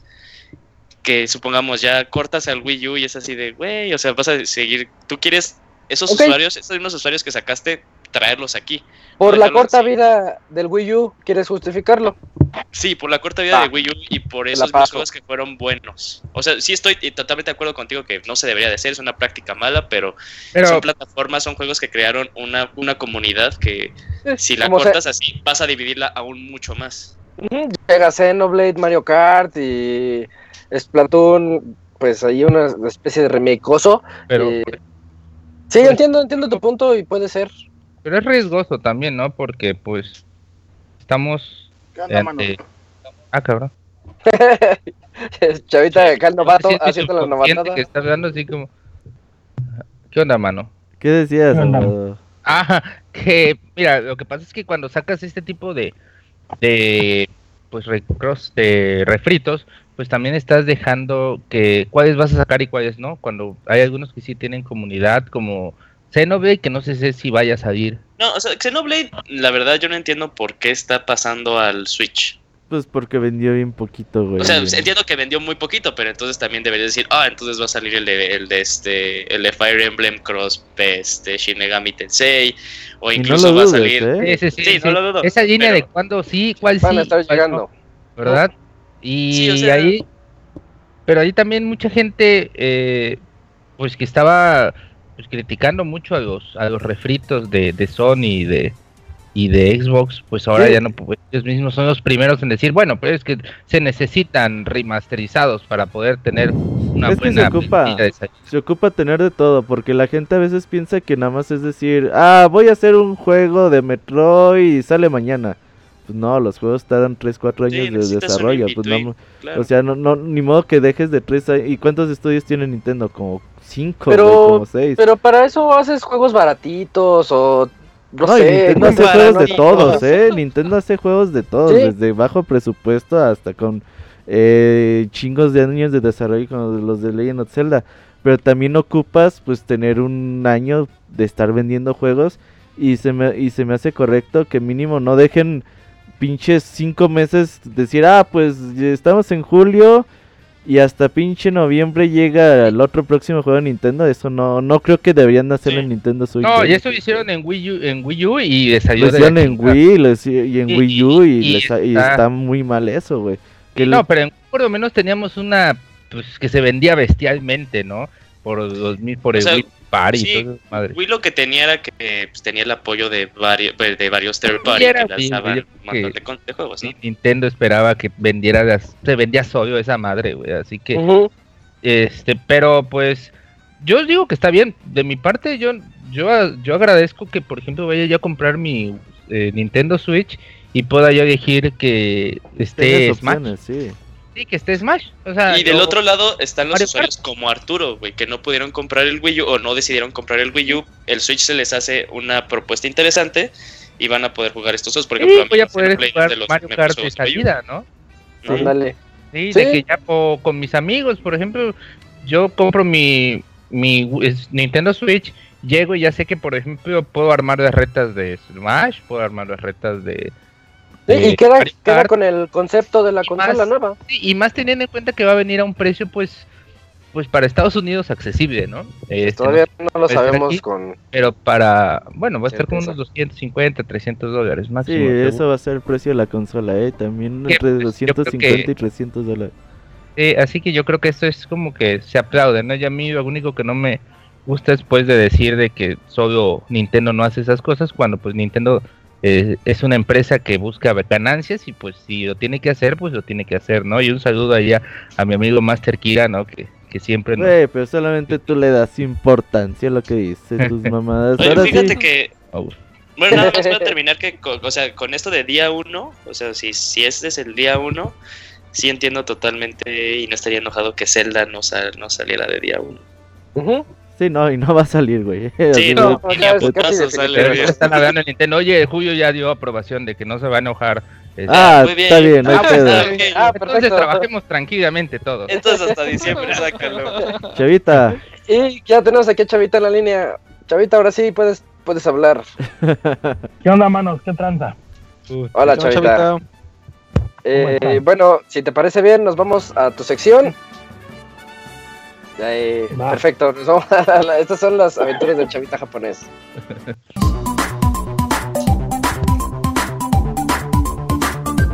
Las aventuras del chavita japonés, solo en pixelania.com. Y porque la sección de Chavita japonés no es la misma sin esa música y esa tonadita que siempre nos sabe, nos indica que ya llegó. ¿Cómo estás, Chavita? ¿Qué ¿Qué nos onda, tienes mano? esta semana? Ando, ando on fire. ah, Oye, cabrón. ¿Haz on fire y todo? Güey, te oyes como que estás en el baño, ¿eh? Ojo, ¿Qué pasó, Moy? No tengo tus vicios. este, ¿Sí se acuerdan que la, la semana pasada les platiqué que iban a tumbar el edificio de Sony y que estaba muy triste porque la galería se iba a perder y que no sé qué y cuánta madre? Por eso me confirma, güey, que el señor Sony escucha el Pixel Podcast, güey. ¿Qué es la Ah, galería? caray. ¿En Porque, serio? pues, resulta que. No, no sé si en serio, güey. Decir, güey. Sí, ah, sí. Ha de- estar el señor, ha de estar el señor Sony, güey, en su oficina. Vergas, me mencionaban en el Podcast. No, sí. Oye, Chavita, primero, bueno, eh, güey, ¿en qué micro andas? Te oyes no, raro, güey. Con tres prostitutas A escuchando. ver, a ver, aguanta. Ya, Chavita, dice Robert Sí. que te escuchas un poco raro. Muy joto. Ay, ¿qué? ¿Qué- ¿Por qué? No, Suenas un poquito lejos. lejano, Sí. como amortiguado. Pégate el micro, no sé. No, pues no sé. Igual será por los audífonos que estoy hablando con los Ah, audífonos. Hablas por unos audífonos, güey, por eso se Ah, escucha. está, está el pedo, güey. Habla por un micrófono y se oye todo habla más por un micrófono y es mejor.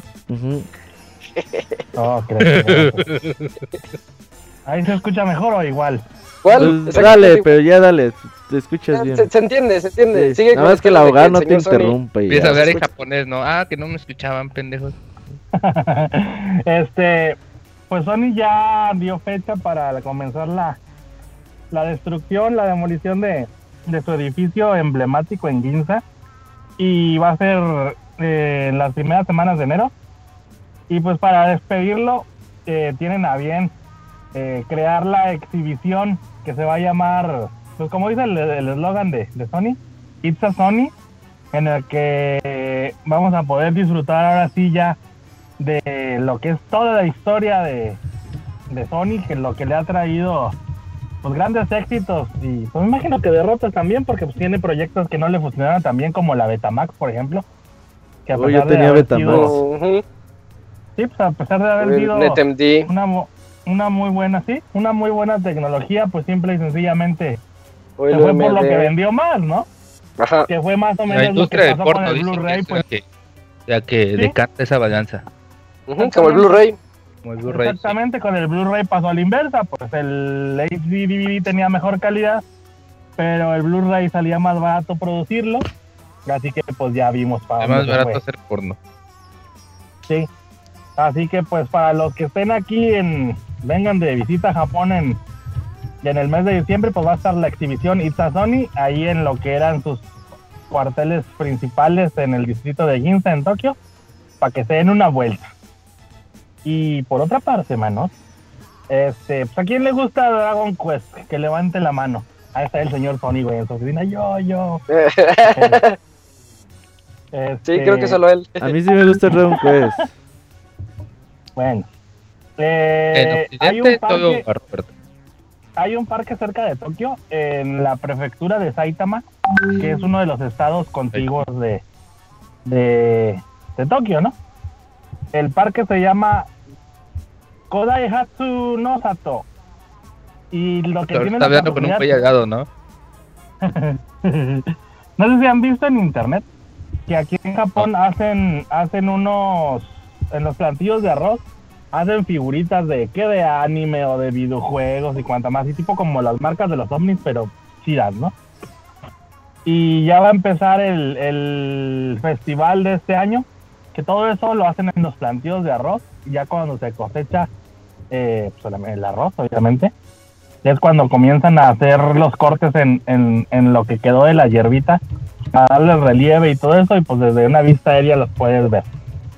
Tiene como tema principal el 30 aniversario de Dragon Quest, pero eso no es todo, porque con toda la basurita, la hierba que va soltando la máquina que corta los, los arrozales, están creando unas figuras de, de los slime y del King Slime, pues de aproximadamente 10-15 metros, la más la más grande, este, pues también para que, para que pues le echen un ojito a los que anden de este mes y el que sigue de vacaciones por acá. O si quieren ver las fotografías, yo voy a rolar unas ahorita en mi Twitter, pero también ahí les pongo un link de una página donde están recopilando las fotografías para que les peguen el, el, el checón, porque sí están bien chidas, manos, como ven. Yo creo que lo que tú debes, deberías de pegar son unos buenos saludos a todos los del chat. Oye, Chavita, dicen en el chat que te gusta el arroz con popote. No, no, no, no, así Dice yo, que usa popote, no, es una manguerota. yo no uso popote, dice, Dice con palillos Así chinos. No mames. Así directo. Chinos. Directo a la cara, dice el abogado. ¿Qué onda? Guácala. no mames, que va a haber evento del Nintendo Switch en Nueva York y no te va a poder conseguir acreditación. Te vas a tener que Pues colar. vámonos a Nueva York, ¿cuál es el pedo? ¿Vas a Nueva York? Me chingas, vas a andar yendo. No vienen ni a mí. No te dejan. No viene ni a México. No, busca la forma de colarte al evento de Switch ahí en Japón. Sí, Ahí, sí, sí, pues te digo, pues hay que, del- hay que checar. Del Miyamoto. Eh, y le, ahí le robas en el baño en el- eh, la acreditación a alguien, güey, una pendejada así. Cambia por unos chivos. Oye, Miyamoto. Miyamoto, tengo un compa que pega unos chivales que, uff. Dicen que si haces reír a Kamisama, te concede tres deseos. Es decir, nomás que tengo que ir hasta la jungla, güey, no me costea, dice el Miyamoto. Hasta Puebla, hasta Puebla. Ah, cabrón. Eh, pero no metamos a Fer en esta conversación de los chicos. Sí, es lo que yo digo también. Ah, pues muy bien, chavita. Oye, ¿ya no has ido al café de Kirby o qué pasó con eso? Ya, el café aquí Oxxo, ya fue, güey. El Camuy ¿Ya fue fuiste? veces Pero era una que- tienda, ¿no? No era un café. No, no, en el de Tokio sí era, el, el del Skytree sí era una cafetería, así tal cual. Y una tienda de regalitos. El que estaba aquí por mi rancho es el que estaba bien pinche, que nada más era la tienda. ¿Ya nos de conseguiste el dos por dos, soundtrack o qué?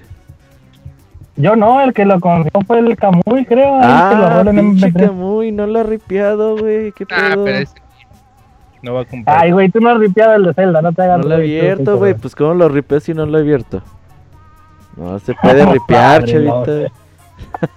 Busca el torrent. Van a, van a- van a abrirlo, digo. No, aquí no, ya, no, ya, no, ya no te preocupes. Aquí Camuy nos va a compartir el, el riff. ¿no? Uf, Ya, ya no te molestes, por favor.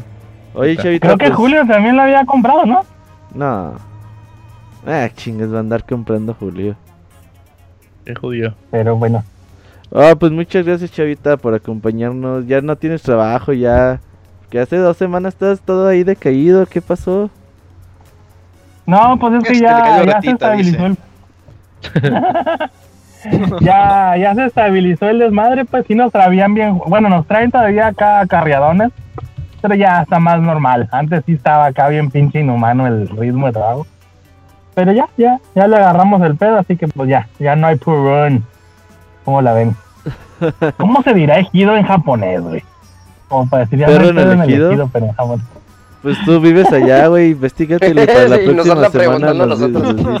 digo, me quedó la, la duda de cómo se dirá en elegido. Voy a investigar para el próximo Pixel Podcast. Bien, tu Ah, chavita. ya pues. tienes tema para la otra semana. Órale, pues. Oye, chavita, ¿tú no vas al John Festa? Al, al Jam Fest he ido varias veces. Deberías- niño. gratis, está chido. ¿Deberías ir al MAMS esta? No, güey, no, no. Te digo que Emiliana no llega hasta allá, mano. Oye, chavita, ya dejes de estar de grosero y... ¿Este año vas a ir o qué? No creo, mano. ¿No? ¿Dónde lo hacen? ¿El Ten- tengo Festa? mucha... En Tokio, ¿En Tokio o qué? en Tokio, en Tokio.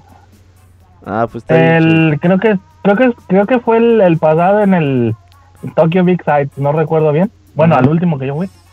Pero pues, les digo, se pone, ya les había comentado el Jump, se pone chido porque es como debería ser una exposición de, de un distribuidor que te quiere vender las cosas, no como las las demás que te cobran entrada y todavía te dicen, mira, güey, te voy, te la voy a dejar caer con todo esto el próximo año. Así que pues, estos güeyes nada más te asustan con lo que viene. Bien, tu chavita. Pues muchas gracias, chavita, por acompañarnos. No, pues gracias a ustedes, hermanos. Ahí nos escuchamos en el próximo. Ya estás, Pinche chavita. lo pueden Gracias, escuchar chavita. Sobre Isaac, hermanos. Bye. Sale, Bye, chavita, gracias. Bye. Y se aproxima nuestra sección de reseñas, pero antes tenemos el medio tiempo musical. No se vayan.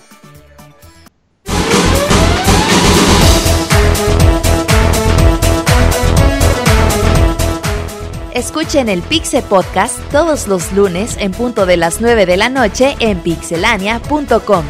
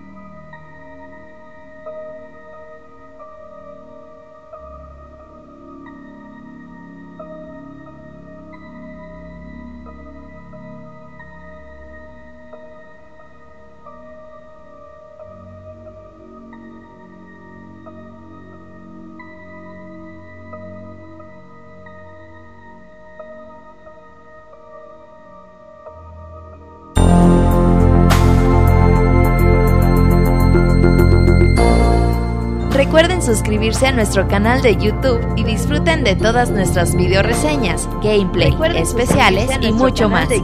youtube.com diagonal pixelania oficial. Especiales y mucho más. youtube.com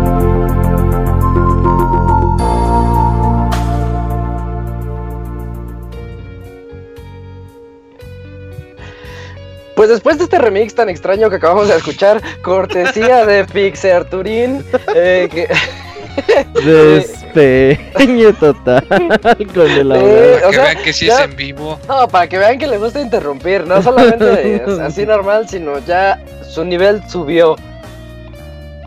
Eh, ¿De qué fue la canción?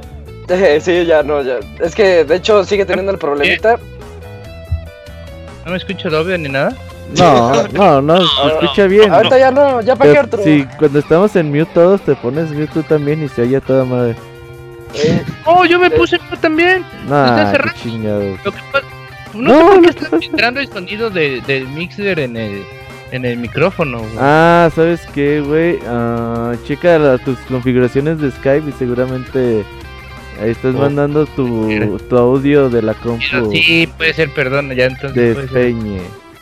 Sí. ahí no nos falló. ¿Qué canción era, Julio? Eh, contra Champion Red o contra Champion Lance de Pokémon es eh, ay, Silver o Gold, pero el remix acá que no se puede escuchar bien. Eh, remix de creo que ya. electrónica y moderna. Ajá, el Skrillex, el Skrillex. versión. Sí, Pokémon estilo Skrillex. Eh, hablando de Pokémon, Julio, lánzate de una vez y platícanos de Son Ya, and quedó. Moon. Ok, sí. Pues la nueva iteración de la ya gran franquicia de Pokémon. Eh, en esta ocasión ya tenemos a Pokémon Sun o Pokémon Moon. Esta vendría siendo la séptima generación de Pokémon. Y pues cuando se... Cuando supimos de este juego que fue a inicios de año, como que a todos nos mantuvo en esa gran duda de que sí, sí podía salir tan rápido, porque en ese mismo eh, video dijeron va a salir a finales de año, pero no vimos nada, no vimos nada y fue así de, ah, tan rápido se van a echar el desarrollo, qué onda. Pero después de, jugar, de jugarlo y ya personas que de seguro ya lo jugaron, este juego sí tiene, sí ha- han estado trabajando en este juego como ya unos 2, 3 años totalmente. Este, algo con lo que yo voy a empezar es, he jugado todas las generaciones de Pokémon, desde Red, Blue hasta Sun and Moon. No he jugado algunas de las terceras partes por este, decisiones eh, propias, pero eh, soy una persona que sí ha jugado todas y siempre que salga una nueva generación a mí me emociona mucho que salga una generación de Pokémon. Y puedo decirles que esta generación es la que más me ha sorprendido en la que siento ya un cambio totalmente radical a la fórmula que se ha manejado en las demás iteraciones, incluso en X y Y. Y es la que más me ha gustado de todas. Tiene sus errores. Cada vez que sale un Pokémon es muy común que la gente diga Game Freak da un paso adelante pero da dos atrás. Pero ahorita les diré por qué. Voy a empezar con el apartado gráfico. Sí, eh, la iteración pasada, XY, incluso Omega Rubí y Alpha Zafiro, dieron ya ese salto a un juego en 3D de Pokémon, eh, formalmente. Pero eh, cuando tú ves la capacidad gráfica de Sun and Moon, deja totalmente, podemos decir, en humillación X y Y y Omega Rubí y Alpha Zafiro. Los modelos, puedo decir que es de los juegos que mejor se ven en la consola del 3DS, y no es que es el mejor que se ve, por las texturas, por el diseño de niveles. E incluso ya el mundo ya, ya no es como que clásico que jugabas Pokémon y decías, ah, veo que es una. que hay. Estoy en una cueva y me va a aparecer un Pokémon.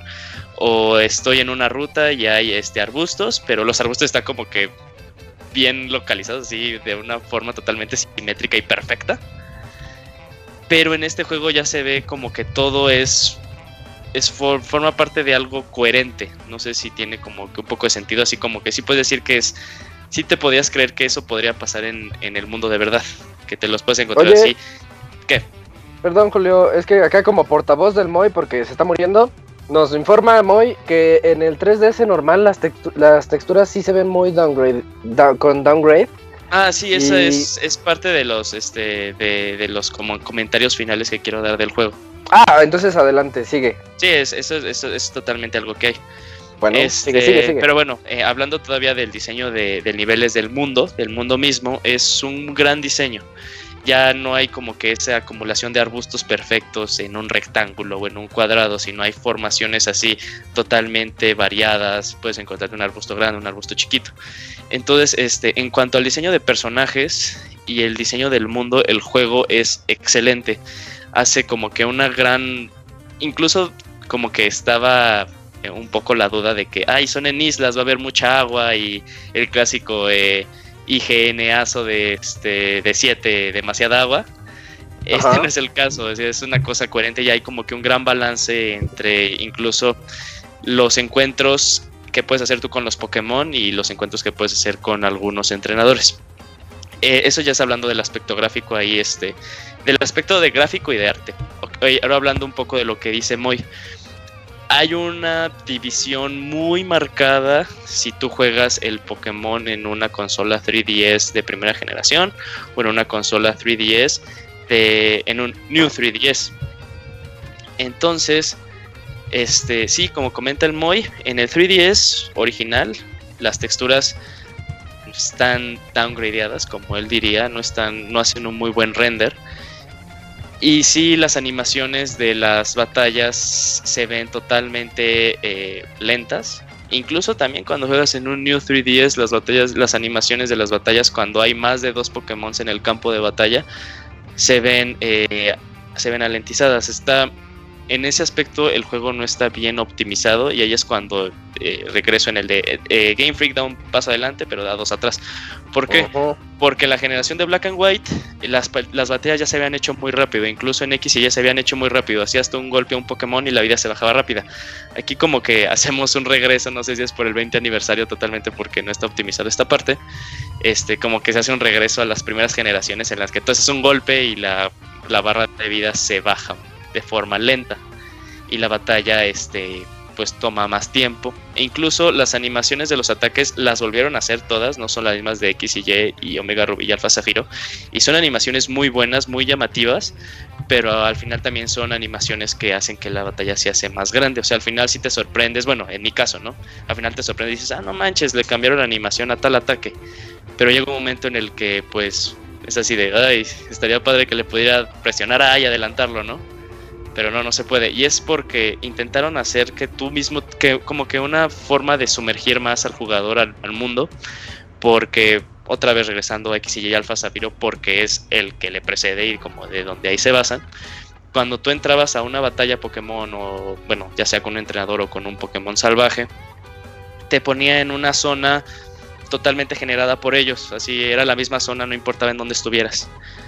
Pero en este, en este caso, en el de en Sun and Moon, cuando tú tienes una batalla, puedes ver claramente que estás en la zona donde tú estás agarrando, donde encontraste al entrenador o donde encontraste al Pokémon. Puedes ver que los alrededores son totalmente eh, en donde tú estás caminando, así como lo hicieron en Fire Emblem Fates, que cuando tú eh, estabas a punto de batallar, se hacía un zoom al campo de batalla, pero decías, ah, es en donde estoy, es en donde yo estoy Oye, ahorita. Julio, ¿Qué pasó? perdón que nos digas, pero aquí en el, en el chat nos están diciendo que según se pueden desactivar las animaciones. ¿Tú checaste eso? ¿O Ah, sí, se ya pueden te desactivar en opciones. Pero pero tú lo jugaste con animaciones, eres un Ajá, ge- sí. old school. Sí. Y aparte es porque por primera vez en como que en toda la, ge- la- la franquicia de Pokémon se puede ver a tu entrenador al lado del Pokémon. Y es como que aparte un tema propio de esta generación que es que los Pokémon son parte son parte del ambiente y son parte del día a día de las personas que viven en esta eh, región de Alola. Ahora ya, pues, un poquito tarde, hablando un poquito de la historia, eres eh, un entrenador de 11 años, ya no son 10, ya son 11 años que eh, de la región de Kanto llega a la región de Alola y pues le comentan, ya tiene la edad para empezar los, eh, De merecer. las pruebas. No, eh, ya tiene edad para empezar su prueba de las islas, que es aquí uno de los grandes cambios que vemos de la fórmula en general de que nos haya manejado Pokémon, que era ve, este, conquista el gimnasio, son ocho, son ocho medallas, te vas a la Liga Pokémon, los cuatro Elite Four y el campeón. Es algo que ya estábamos acostumbrados a lo largo de muchos años Y ocasionalmente, bueno, te enfrentabas como a la pandilla de la generación y salvabas a la región y bla, bla, bla, ¿no? En este caso, sí se intenta hacer un cambio reestructural totalmente de Pokémon. Se quitan por así totalmente los gimnasios y se sustituyen por estas pruebas por, eh, por islas. Puede ser de una a tres por isla. Y lo que con lo que te dan es un cristal Z, que es parte fundamental o es un nuevo agregado de Pokémon. Este, sí, las pruebas son más allá de enfrentarte a un entrenador, son, este, son una serie de objetivos, desde ir por ítems y traérselos a la persona, hasta tomar fotos, que ahorita llegaré en ese aspecto.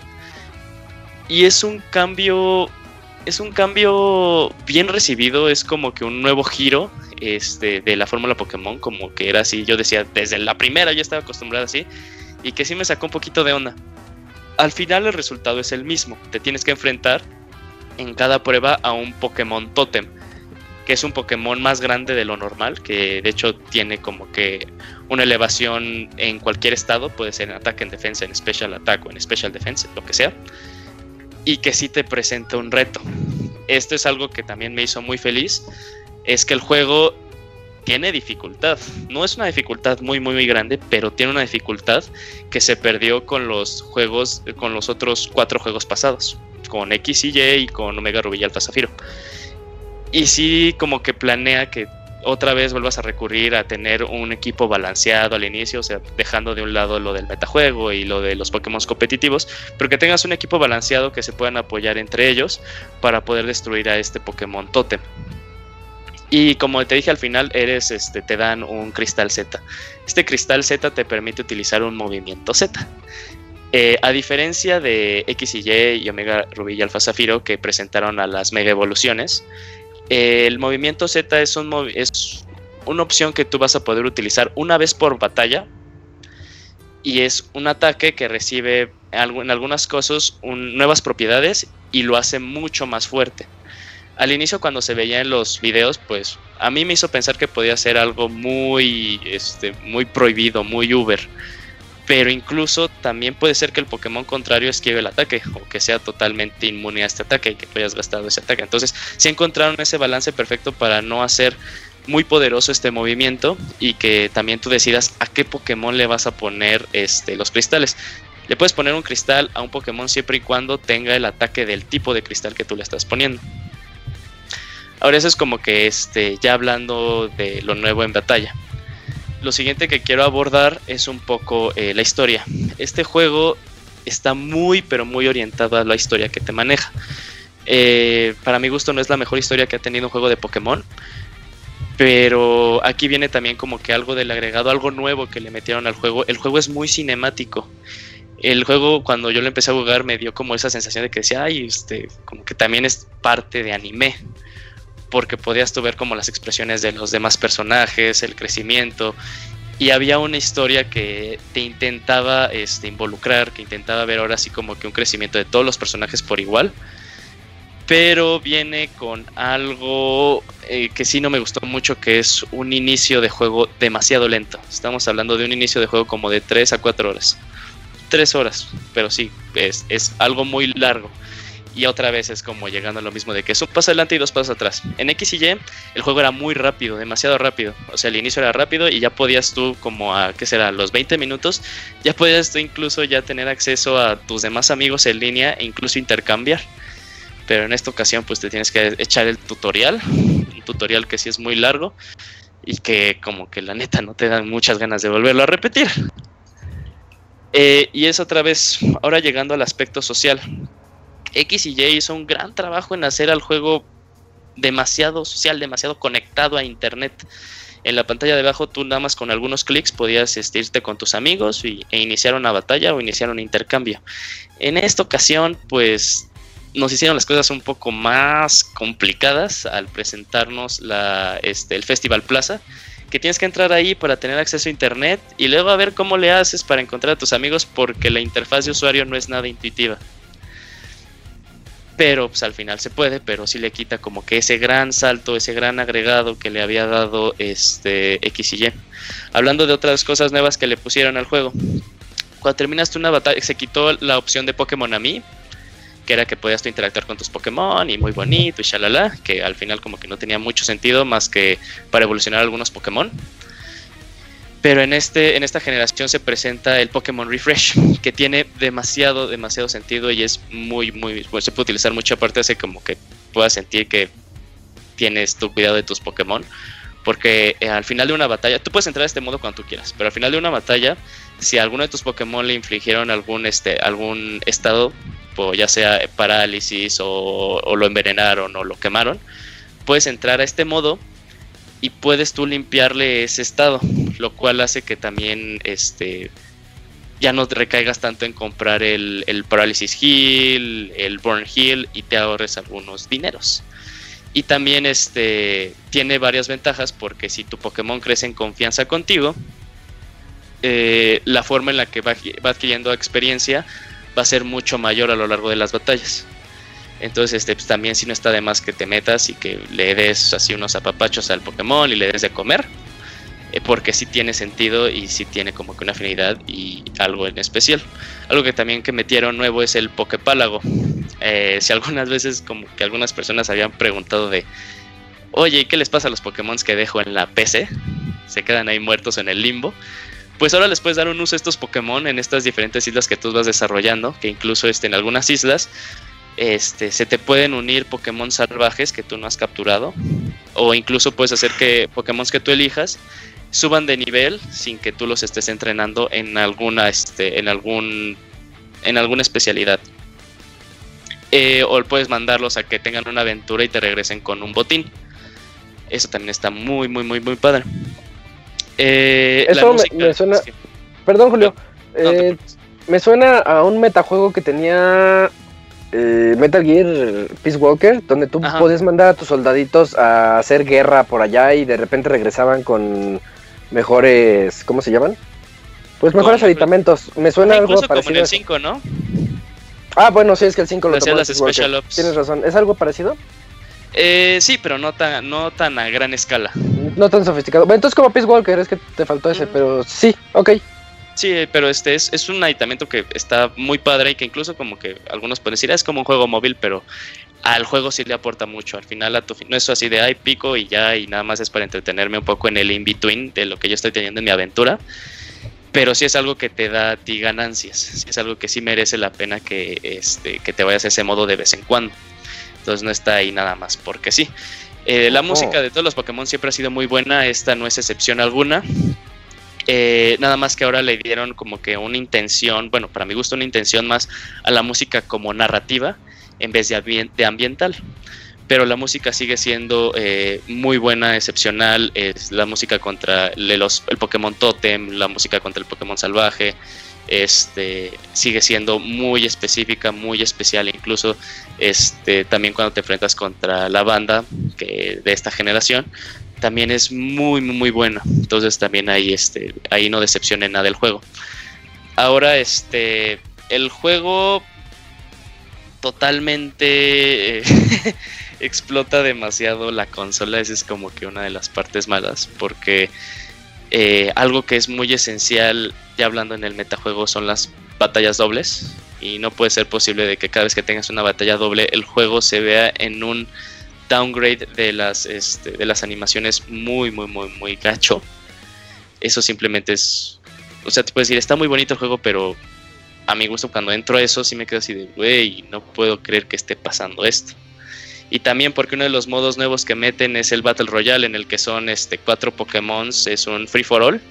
Entonces también en esa misma batalla, que es como que un aditamento nuevo de la generación, algo con lo que se vende el juego, por así decirlo, como nuevo, este, que esté cayendo en estas cosas. Aquí sí es como que una... Hay, han habido juegos en los que la mejora es entre un New 3DS y un 3DS, pues son como experiencias, sí te carga más rápido, pero al final la experiencia sigue siendo la misma, en el caso Monster Hunter. Pero en Pokémon sí es como que muy grande la brecha esta que, que se genera que tú puedas experimentarlo en uno de primera generación y en un New 3DS simplemente es muy grande, no debería de haber pasado eso. O sea, también entiendo que es el juego de Pokémon más grande que ha habido hasta ahorita en cuanto a file, en peso, dobla X y Y, eh, todo lo dobla y un cachito más. El Ujú. X ya era uno, un giga, este es un giga y cacho, casi un giga 5, un giga y medio, perdón, y en este caso son tres, tres y algo. Entonces, este, pues también sí es como que muy grande. Los diseños de los Pokémon nuevos a mí se me hizo muy bueno, a algunas personas se le hizo muy malo. Y también es algo muy padre, hace que lo viejo se sienta nuevo, porque tienen formas específicas los Pokémon de primera generación. Entonces ¿Cómo? también, este, eh, por ejemplo, ubicas a, a Mok Nah, o a Bullpix. Bueno, supongamos que tenías un Pokémon de la primera generación que era fuego, ¿no?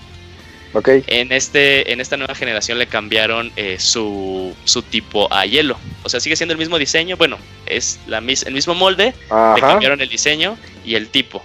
Y por consecuencia, pues sus stats, lo cual hace que pueda ser, te pueda servir ahora para algo más. Ok, eso sí te entendí.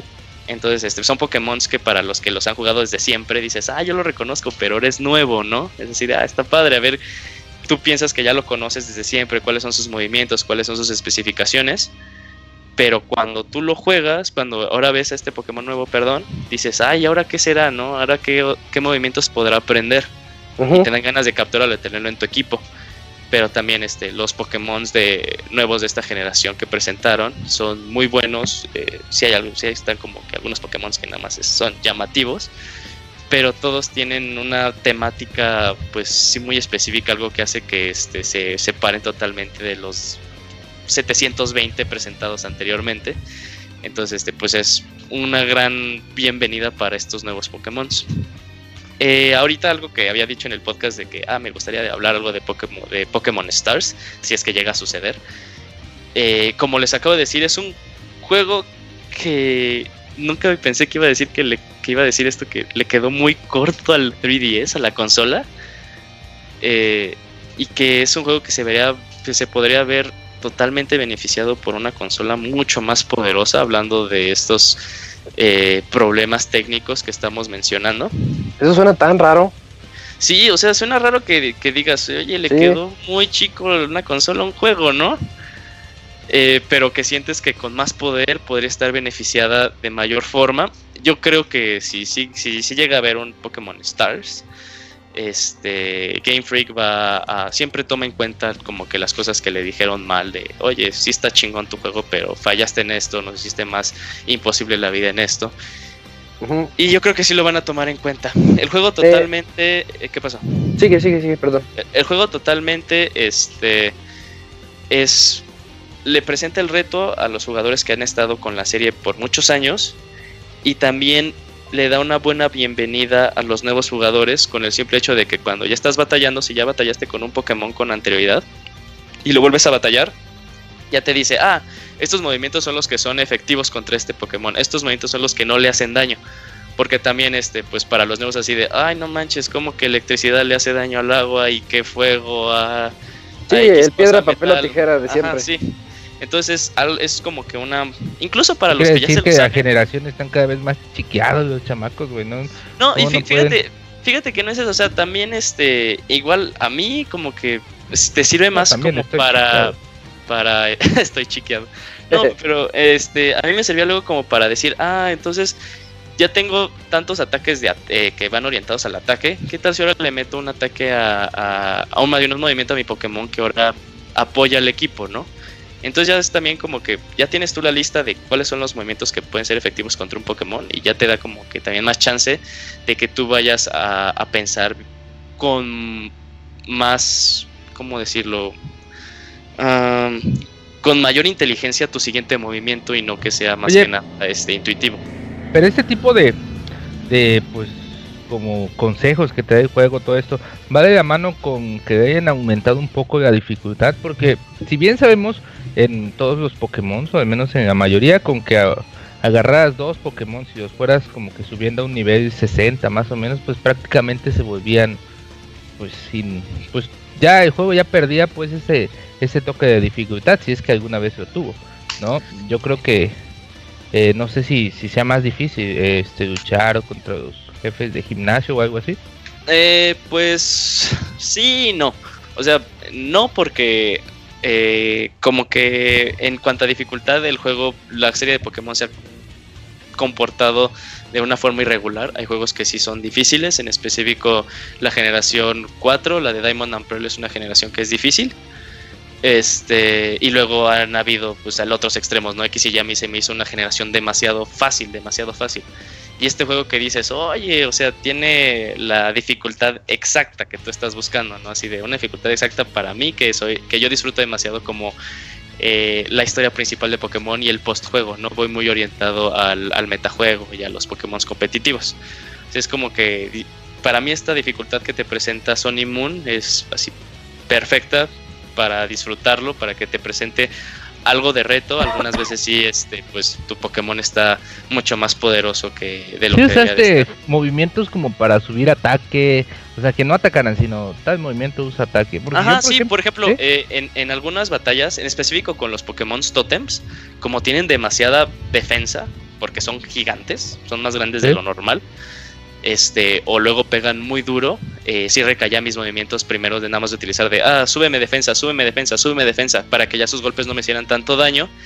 Y el Pokémon que era, eh, y al que le subía defensa era el que sus movimientos eran efectivos contra el tipo del Pokémon Totem. Obviamente no quería que ese Pokémon muriera, porque entonces tendría que utilizar a los demás como este punching bag para poderlo revivir y poderlo recuperar. Entonces era así de, le voy a subir toda la defensa que pueda ya hasta que los ataques del Pokémon Totem me hicieran el mínimo de daño para yo ya ahora sí hacer mi ofensiva. Vas a subir toda la defensa. Mm. Entonces, este, pues sí era interesante. Eh, a mí le faltaba, ¿no? Al juego, un poco más. Sí, le faltaba demasiado. A mí, este, no, estrategia siempre la ha tenido. O sea, ya hablando del metajuego.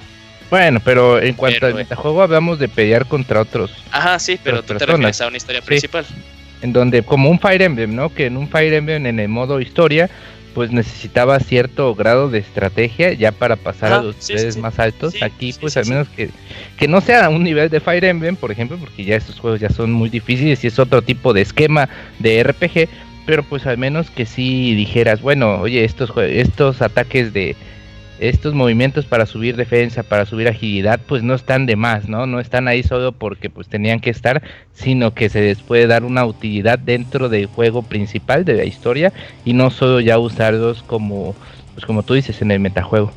Exacto, ahí todo lo que dices es lo que, lo que yo he querido decir, así tal cual. O sea, no hay, no hay de otra forma. Y un cambio totalmente que va a cambiar tal vez como se vayan a hacer los siguientes Pokémon quitaron los HMs. Los HMs eran movimientos que te permitían continuar en el juego, pero que tú le tenías que poner un Pokémon, o sea, tenías que, tener, tenías que gastar como que un, espacio de movimiento y que aparte si los querías eliminar, tenías que avanzar mucho más en el juego y en tu parte contra el, el, personaje que te elimina los movimientos para quitárselo y ponérselo y ya ponerle un ataque que te sirviera mucho más. Quitaron eso, eso era lo que hacía que algunos jugadores cuando empezaba Pokémon, que ya se las sabían de todas, era así de, ah, deja captura tal Pokémon que sé que es el Pokémon que puede aprender todos los HMs y que me va a ayudar a lo largo de mi aventura. Porque, y de seguro, si ustedes jugaron este Pokémon la primera generación y eligieron a Charmander o a Squirtle o a Bulbasaur, cuando terminan el primer gimnasio y les dan el HM de Cot, se lo ponían a, él. Y no mames, yo nunca, continuaban su, su, aventura y decían, no mames, ahora cómo vergas le quito Cot porque no se lo puedo quitar, ¿no? Quitaron ya eso y ahora este te lo sustituyeron por algo que se llama Poké Rider, que era como que esas cosas que veíamos en los trailers que salía el personaje montando un Tauros o a un este o bueno, o diferentes Pokémon, salía Creo que muchos lo que hacían era capturar pues el Pokémon, ay güey, en este momento no me acuerdo qué Pokémon usaba, pero que podía ser Surf, que podía ser Cut, que podía ser Fly, güey. Había uno que era creo que un ave. Hay, Pokémon que se saben este totalmente, que pueden aprender totalmente todos los HMs, pero, o sea, regreso así de, supón tú que es... Por eso hice la, la regresión a la primera generación, ¿no? que tú no sabías eso, que había un Pokémon que podría aprender todos los HMs, ¿no? Y te decías, ay, lo puedo aprender mi Charmander, déjase lo pongo, ¿no? no mames. Eh, entonces, a eso me refiero. O sea, eh, tú porque ya te lo sabías, yo porque ya me lo sabía, pues capturaba un Pokémon al específico que podía aprender la mayoría de esos movimientos. Y luego tenía que ir a un Pokémon Center y cambiar ese Pokémon por el que en realidad uso para así continuar mi aventura, ¿no? Era un proceso, sí, algo lento. Bueno, ya era como que intuitivo, pero nunca sabes que no lo necesitabas y que no lo vas a extrañar hasta que te lo quitan y te lo cambian por algo mucho mejor. Entonces, este, ya pues, llegando a una conclusión del juego, eh, Pokémon Sun and Moon sí siento que es la mejor generación que han sacado hasta ahorita. Eh, me refiero a cuanto a cosas, a aditamentos, diseño. Sí hace, hace llegamos a lo mismo, doy un paso enfrente y luego hago dos atrás porque hay cosas que te quedas de no deberían de existir, nada más hace que esto sea menos intuitivo de lo que me habías manejado en otras generaciones. Pero la experiencia sí totalmente ya no cae en la monotonía, en lo monótono que había ya caído Pokémon. Si te agitan esa fórmula y te dan algo que los que son veteranos lo reconocen, pero no es la misma aventura de siempre. Y estoy seguro que para las personas nuevas, los nuevos jugadores que van a entrar, que en su mayoría van a ser niños, se les va a hacer como que algo muy padre, muy bonito, porque sí este, interactúa mucho con eso. Al final el Pokémon era como que un medio en tu, en tu, en tu aventura. O sea, decir, ah, tengo así a tal Pokémon, pero pelea y bla, bla, bla. Y ahora lo que intentan hacer es como que darte esa sensación de que el entrenador y el Pokémon son tan importantes como el mismo juego. O sea, esa dualidad, ese trabajo en equipo, sí es, este, sí es un muy gran trabajo que, que, lo han hecho y yo la verdad estoy muy feliz con el juego. Fácilmente sí lo pondría como en juegos esenciales para el Nintendo 3DS. Sí es una lástima que, que técnicamente eh, la consola le quede chica. Yo creo que más que nada es que no esté optimizado. O sea, no quiero hacer este chiste o esta anécdota es así de, pues que no lo pueden optimizar nada más porque ya no está iguata. O sea, sí, en el 3DS normal se ve peor, ¿no? Sí, sí, iguata. Ajá, este, en el, en el 3DS se ve un poquito, no se ve peor. Lo dijimos dos veces. Estamos diciendo peor como que una palabra muy fea, ¿no? Pero no, no se ve, no se ve tan mal. se ve normal.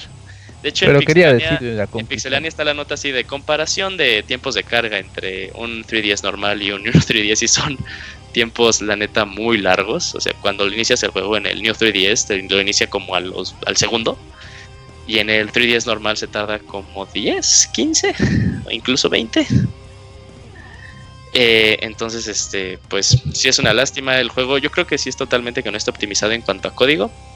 Algo también no tiene 3D. Algo que la verdad a mí no me importa. pero sé que a algunas personas este, sí les puede molestar, sí les puede eh, importar. Pero supón tú. Sí, me molestaría. ¿Por mi consola es 3D y este juego no es 3D? No, chingada. Deja tú eso. Si de por sí no está bien optimizado gráficamente, o sea, al momento de renderizar las texturas y las animaciones sin el 3D, sí. ¿qué tan cabrón hubiera sido si hubieran este dejado el 3D? O sea, yo Pero eso habla mal del, sí, del tiempo de desarrollo, sí. O sea, el juego el juego sientes que no le falta nada. O sea, está completo. Y aparte es de los juegos más grandes y en contenido más grandes que te ha manejado Pokémon. Pero ya el 3DS ya lleva sus añitos, ¿te, das, diste cuenta ahí? El 3DS ya lleva sus añitos, pero sí estoy de acuerdo que al juego lo que le faltó en tiempo no fue, fue en optimización del código, no, no propiamente del desarrollo. Julio, eh, te tengo dos preguntas. La primera casi casi ya me la respondiste, pero es la, la... A ver, ¿a qué horas? No, no es cierto. Eh, la primera es la Camuy pregunta, pero ya dijiste que sí lo pones en esenciales, pero en New 3DS. Eh, ahora, si yo tengo el viejito, ¿me lo recomiendas? Eh, pues la verdad yo creo que mi respuesta no podría no podría darte la respuesta tal cual porque yo no lo experimenté en un 3DS normal, o sea, no sé qué tan gacho podría ser la experiencia y no sé qué tan, o sea, en realidad no sé qué tanto te pueda pegar a ti la experiencia. Mira, eh, yo sí, o sea, si todo el mundo fuera así pinche utópico y todos tuvieran un, un, New 3DS, diría, sí, sin pedo, la neta, sí. Pero este, yo viéndolo así como tiempo de carga, cuando vi ese video que dije, no mames, o sea, la neta está horrible el tiempo de carga. Y sí veía así como que la animación de la, de la batalla. Eh, pues va totalmente de jugador a jugador. Si es un jugador que al final le hacen, eh, pues ok, me chingo y si sé que me la voy a pasar un poquito mal, pues sí, cómpralo.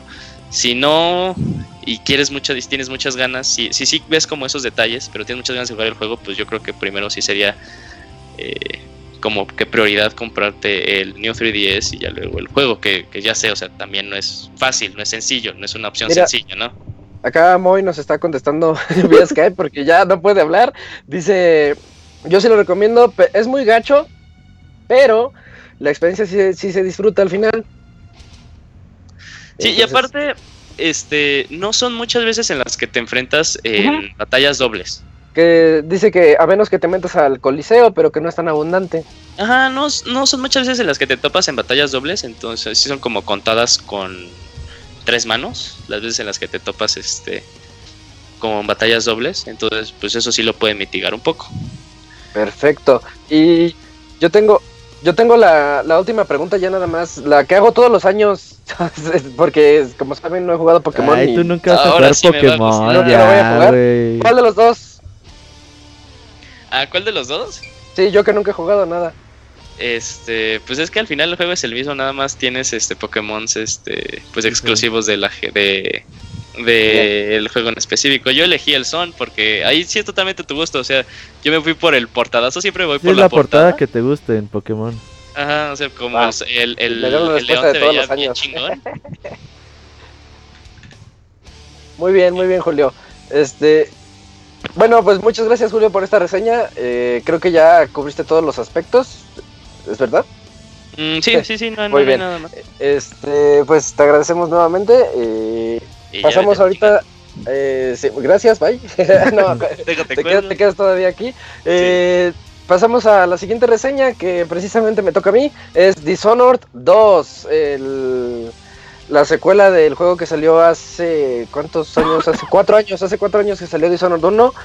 Y pues recordando que tal vez tuvo ciertas críticas, no referentes al juego, sino que fue un año muy lento. Fue un año que no tuvo tantos títulos que, que fueron memorables, a pesar de que tuvo a Mass Effect 3 y a fin de año salió Far Cry 3 y bueno, Sleeping Dogs y Spec Ops The Line que fueron así medianones, pero Sleeping Hits.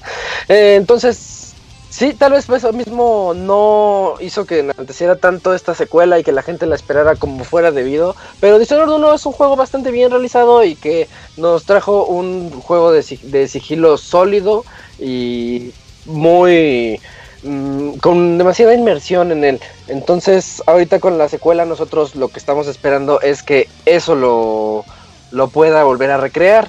Y comenzando ya con la, reseña, les puedo hablar de un poquito de la historia, pero quiero hablar muy brevemente de esto porque es continuista al 100%.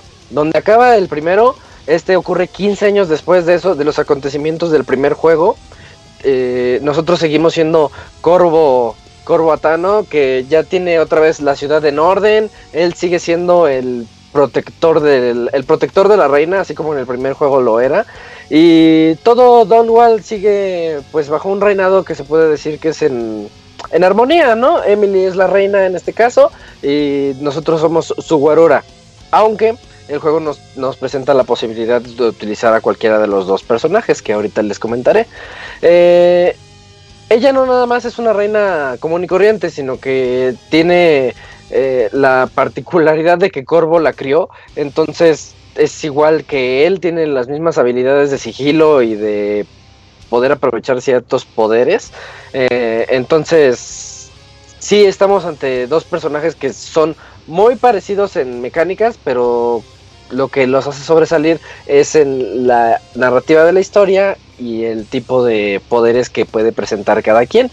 Eh, en fin, durante una ceremonia conmemorativa de ese evento de hace 15 años atrás, eh, ahí ocurre un golpe de estado y todos los que eran supuestamente leales soldados a Emily, pues se le, le dan la vuelta y la acusan de, de mil y una cosas porque se presenta la hermanastra de la antigua reina, así como autoproclamada, diciendo, no, pues es que yo era la hermana, y ya todo el mundo, sí, sí es cierto, y ella tiene, ella merece el reinado, y pues se la aplicaron a Emily, y aquí es donde nosotros tenemos que elegir a cuál de los dos personajes podemos utilizar, si queremos ser Corvo o Emily, al que no utilicemos se va a convertir en piedra, así estilo historia de Disney, si lo quieren ver así, se va a convertir en piedra y el otro va a tener que encontrar la manera de volver a derrocar el nuevo go- gobierno de la bruja esta que se llama Delilah Copperspoon eh, y, pues en su camino pues encontrar la manera de, de regresar a su pues a su amigo o hija adoptiva que podemos llamarle así a Emily eh, a la a la normalidad o sea que deje de ser piedra. Eh, Entonces aquí nosotros ya elegimos y decimos, bueno, yo quiero ser Corvo, quiero ser Emily y comienza el juego. las misiones van a ser las mismas, pero es interesante ver el cambio de narrativa que te puede presentar, porque como algunos personajes NPCs te van a decir, ah, tú eres Corvo, el, el gran protector de la reina desde hace 15 años y bla, bla, bla.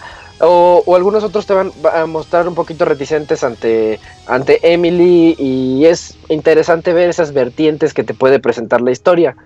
Continuando con la historia y con las vertientes, el juego desde el inicio te dice, y también ya es tradicional en, el, en este tipo de juegos, bueno, más bien también el anterior lo tenía, que te dice eh, que si no matas a nadie, tienes la posibilidad de ver un desenlace diferente a que si matas a todos. Entonces tenemos aquí cuatro desenlaces posibles no matar a nadie o matar a todos con Emily o con Corvo. Eso le da demasiada rejugabilidad al título y no solo en el aspecto que dices, ah, pues es que es un reto diferente. Pues no, porque el reto es casi, casi, casi el mismo. Ahorita les explico por qué no. pero la historia yo creo que lo vale y que aquellos que quieran adentrarse un poquito más en el juego lo van a apreciar demasiado la razón por la que casi no es lo mismo es porque se juegan un poquito diferente Emily y Corvo de acuerdo a los poderes que van obteniendo. Por ejemplo, Corvo, si lo eligen, que yo cometí, no, no, no fue el error, pero tal vez me hizo falta jugar eh, en un inicio más con Emily, ya posteriormente jugué con los dos. Pero cuando comencé me di cuenta que se sentía igual que el primero. Dije, uy, no hubo tanta evolución, se siente igual, porque utilicé a Corvo. Y Corvo sigue teniendo exactamente los mismos poderes que en el primer título, con sus debidas evoluciones de cada poder en sus clásicos árboles de experiencia, que tú dices, quiero asignarle tantas runas a mi poder de Blink, que es la teletransportación que hace al juego más fácil de lo que debería y que es una queja que yo también tenía en el primer juego. Ese poder está padre, pero no está tan limitado como debería y dices, y me está haciendo la vida muy sencilla. Mezclar Blink con el poder que te hace ver a través de las paredes para llevar un juego sigiloso y bien, eh, a mí se me hace como que rompe un poquito con esa mecánica. Aunque el juego desde el inicio te dice, tienes la posibilidad de jugarlo en no, no powers mode, algo así, o sea, que no aceptes el contrato que te ofrecen de tener esa maldición eh, de, los poderes y que tú te, pues, te lo eches todo el juego así en sigilo más puro y como se debe. Y ahorita hablaré de ese sigilo bueno que tiene Dishonored. Eh, Emily lo que tiene de su, por su parte es unos poderes eh, eh, que son un poquito ligados a los de Corvo, pero que también se lucen por sí mismos. Por ejemplo, tiene uno que se llama Far, Far Reach, que es como un látigo de luz, un rayo de luz, que si tú ves algo así a la, a la distancia, lo puedes jalar hacia ti. Incluso si lo evolucionas, puedes jalar gente, por ejemplo. Entonces, ese tipo de cosas son diferentes. En lugar de que tú te teletransportes a una zona, estás llevando la zona hacia ti o las cosas de esa zona. Y pues le, genera otro tipo de estrategia sigilosa, si lo quieren ver así, y que hace que el juego se sienta un poquito diferente que utilizando a Corvo. También la, todas las mecánicas de Emily están más orientadas a generar distracciones hacia el enemigo. Puedes hacer un poder que es parecido a, bueno, no parecido, es como hipnotizarlos, que se llama Mesmerize. Ese poder los deja así como mareados y medio zombies. Bueno, medio, medio tontados.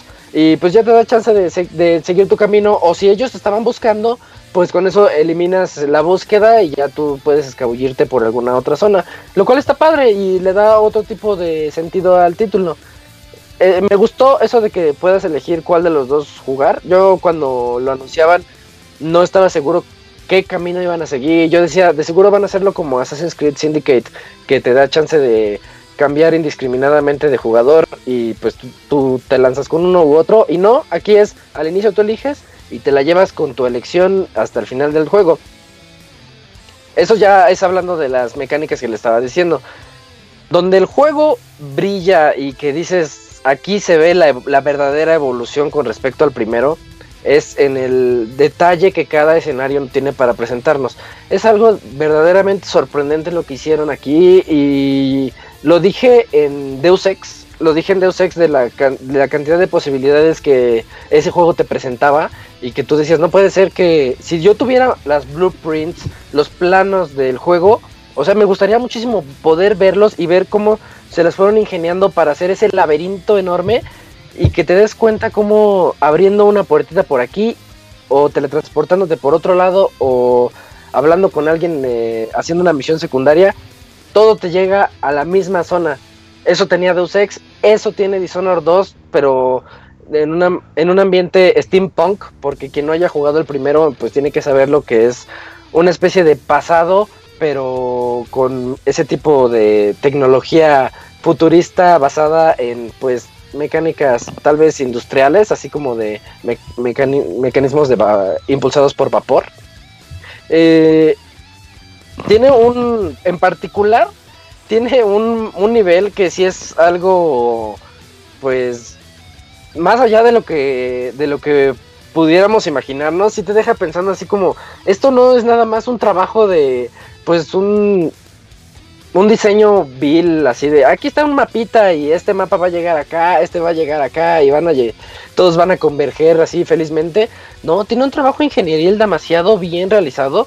Eh, tal vez se fueron un poquito más a lo ¿cómo les diré? Una evolución de arquitectura. Es que ese nivel es sorprendente. Es un nivel que yo sí los ese invito que, a que... Ese que te pregunté que si ya habías pasado y me dijiste Tú que me lo preguntaste en el Squall Fest y ya después tuve... Sí, bueno, antes de, del pre-Squall Fest. Y, y este, yo te decía, no, todavía no llego, ya llegué y sí es algo que sí se pasaron. No sé, no sé de dónde sacaron ese ingenio para realizar ese nivel. Y no solamente ese, ese es, ese es como el nivel clave que todo el mundo va a reconocer y va a decir, oye, aquí hay demasiado ingenio involucrado. Pero todas las demás misiones tienen todo ese apoyo de las misiones secundarias. O sea, tú dices, puedo irme del punto A al punto B matando a todos y valiéndome el final, que voy, voy a sacar el final malo, me vale.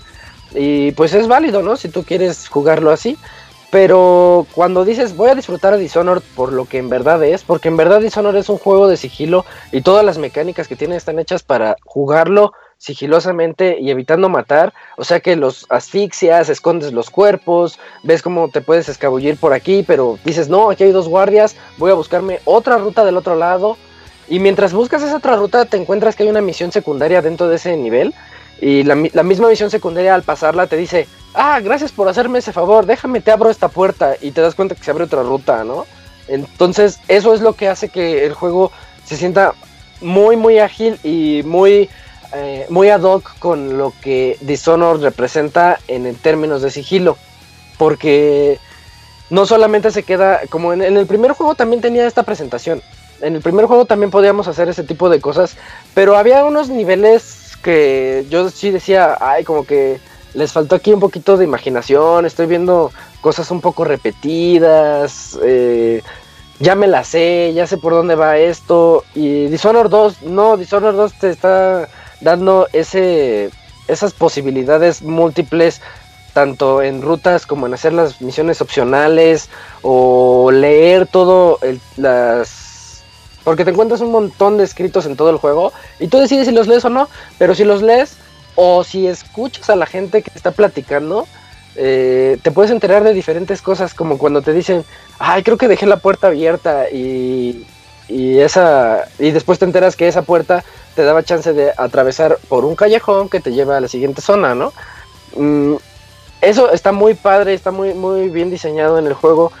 Tenía unas fallas, tenía unas fallas muy, bueno, no muy, no, feas, era en PC, en particular en PC, porque te bajaba de 60 cuadros a unos 30 o 40. Seguía siendo jugable, seguía siendo disfrutable. Eh, de hecho, yo jugué el juego más o menos como el 70% así, sin bronca, sin quejarme mucho.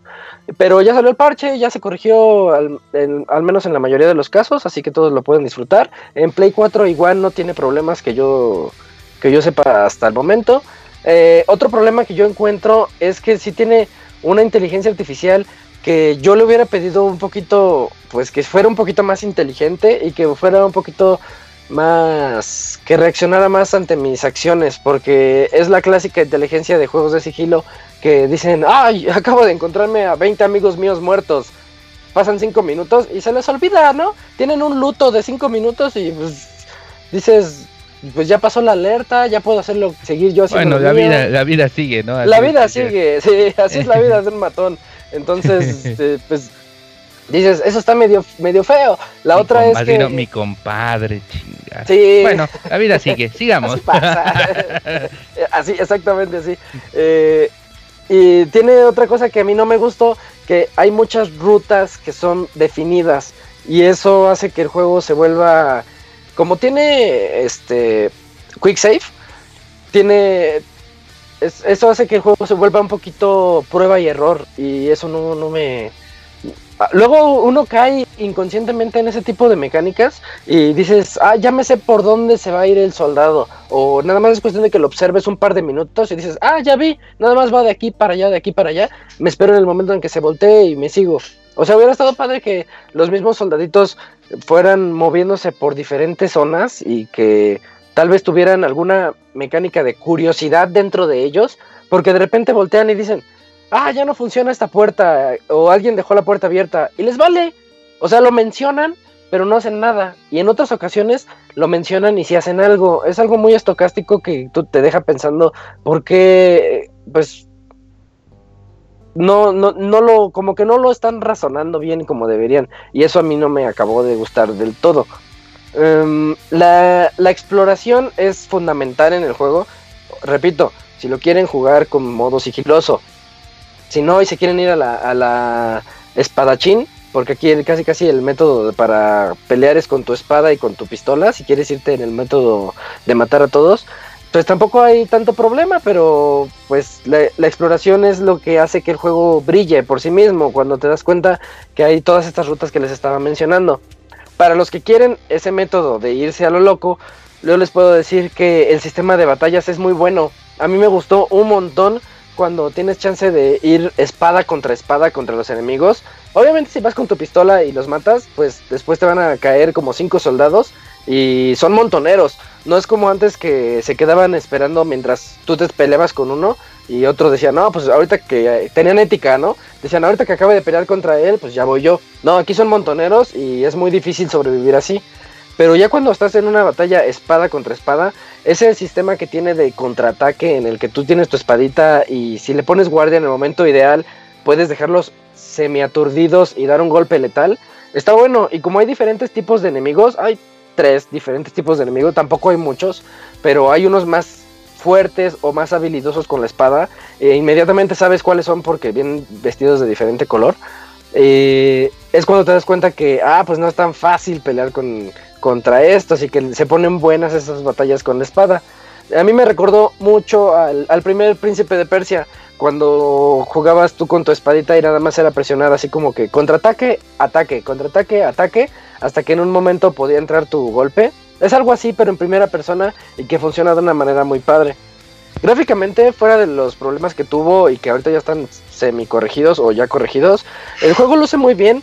No lo noto muy diferente al anterior. Sí se nota una evolución, no tanta, pero luce bien. Tiene ese aspecto semi caricaturesco que nos presentó Bioshock Infinite, tal vez. eh, pero que está muy, muy acorde al juego y que le va muy bien y que también hace que sobresalga mucho eso steampunk no sé cómo decirlo, como si tuviera un filtro que hace que ese tipo de mecánicas como, como de metal y de motores luzcan mucho. Entonces está, está bien, gráficamente está pues de, de decente a bien.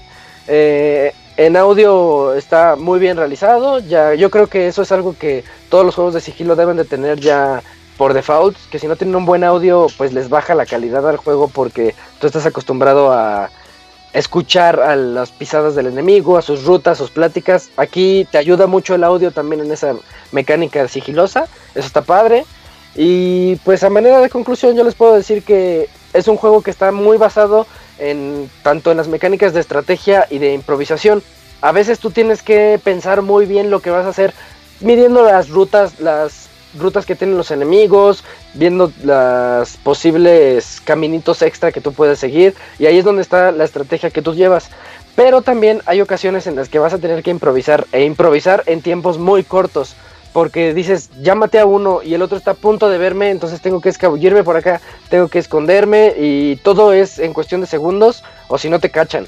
Y, y, eso es lo que lo hace, lo hace bueno, esa dualidad que tiene de que tanto sigilo como improvisación entran en juego y eso está padre.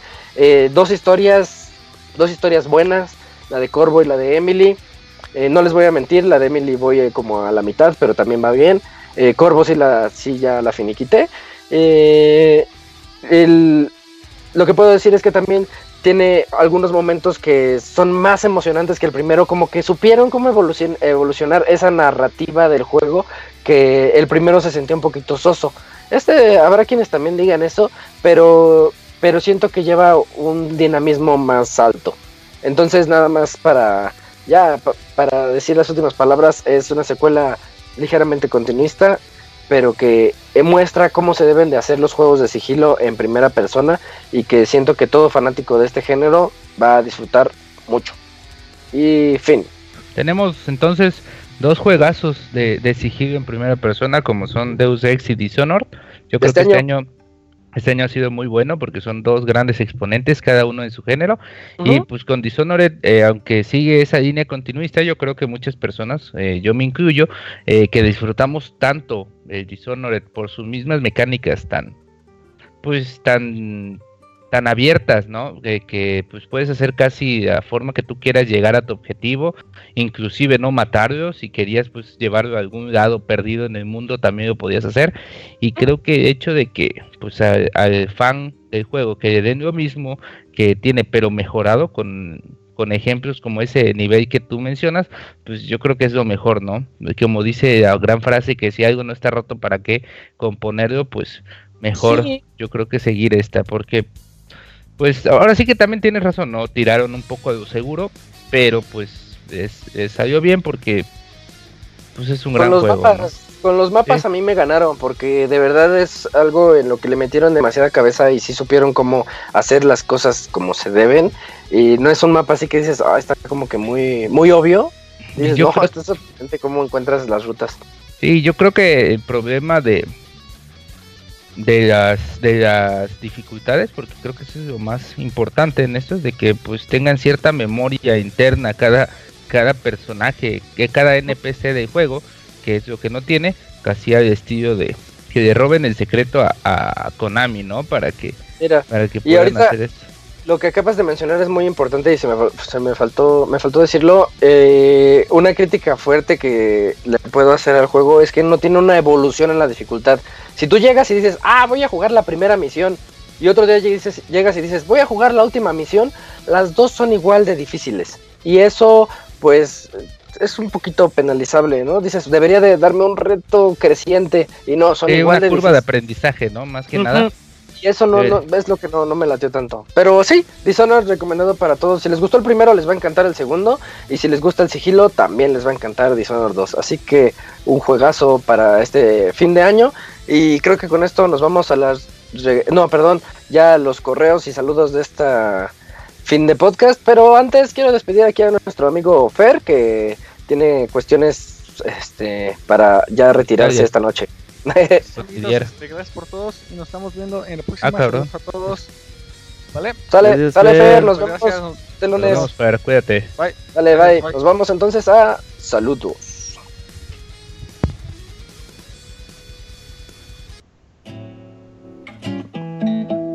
Manda tus saludos y comentarios a nuestro correo podcast.pixelania.com.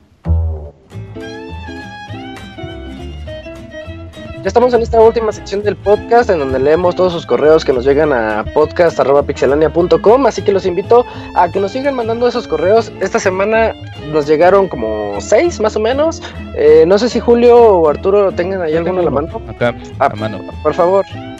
Eh, nos llama Beta57 que nos dice primeramente que no es Antonio Betancourt no, ya creo que ya nos había dicho el, podcast pasado. Ah, es que ya, había dicho que ya en cada correo. ambos. Ah, ya no, nos volvemos a confundir nunca. Eh, bueno, dice, oiga, buenas noches, señores pixelanios. Unas preguntitas. Hace no mucho recuerdo que se hizo presente Robocop de los videojuegos.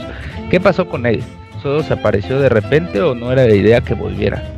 Con respecto a eso, también deberían invitar a los ex como al Sir o al famoso Jonah, excepto al Wonchis, a nadie le extraña. Ah, broma, broma, también se le extraña.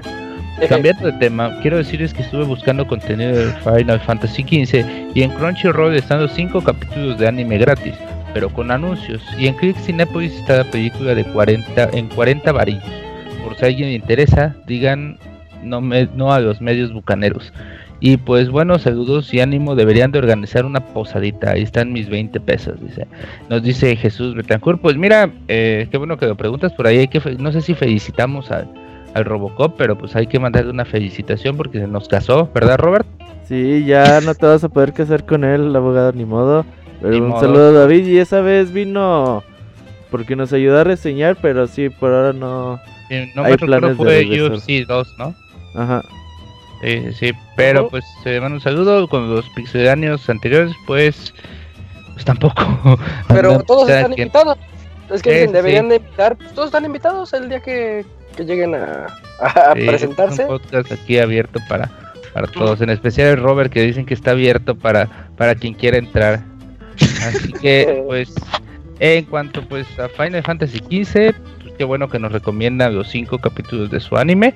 Y pues yo creo que los fans ahí estarán, estarán listos y les ha- habrá Sí. gustado tu recomendación. Mañana sale la Final Fantasy XV. Aquellos que vayan a comprarlo, si pueden, eh, hagan lo que dice el doc. Eh, compren la película Que no 40 es el pesitos. Doc, güey. Sí, No. Ese güey nos estaba diciendo. Perdón, perdón, Pero perdón. es que es lo peor, güey, que va a mandar otro correo de No, otra no, semana. no, No, Yo no Soy. soy el doc.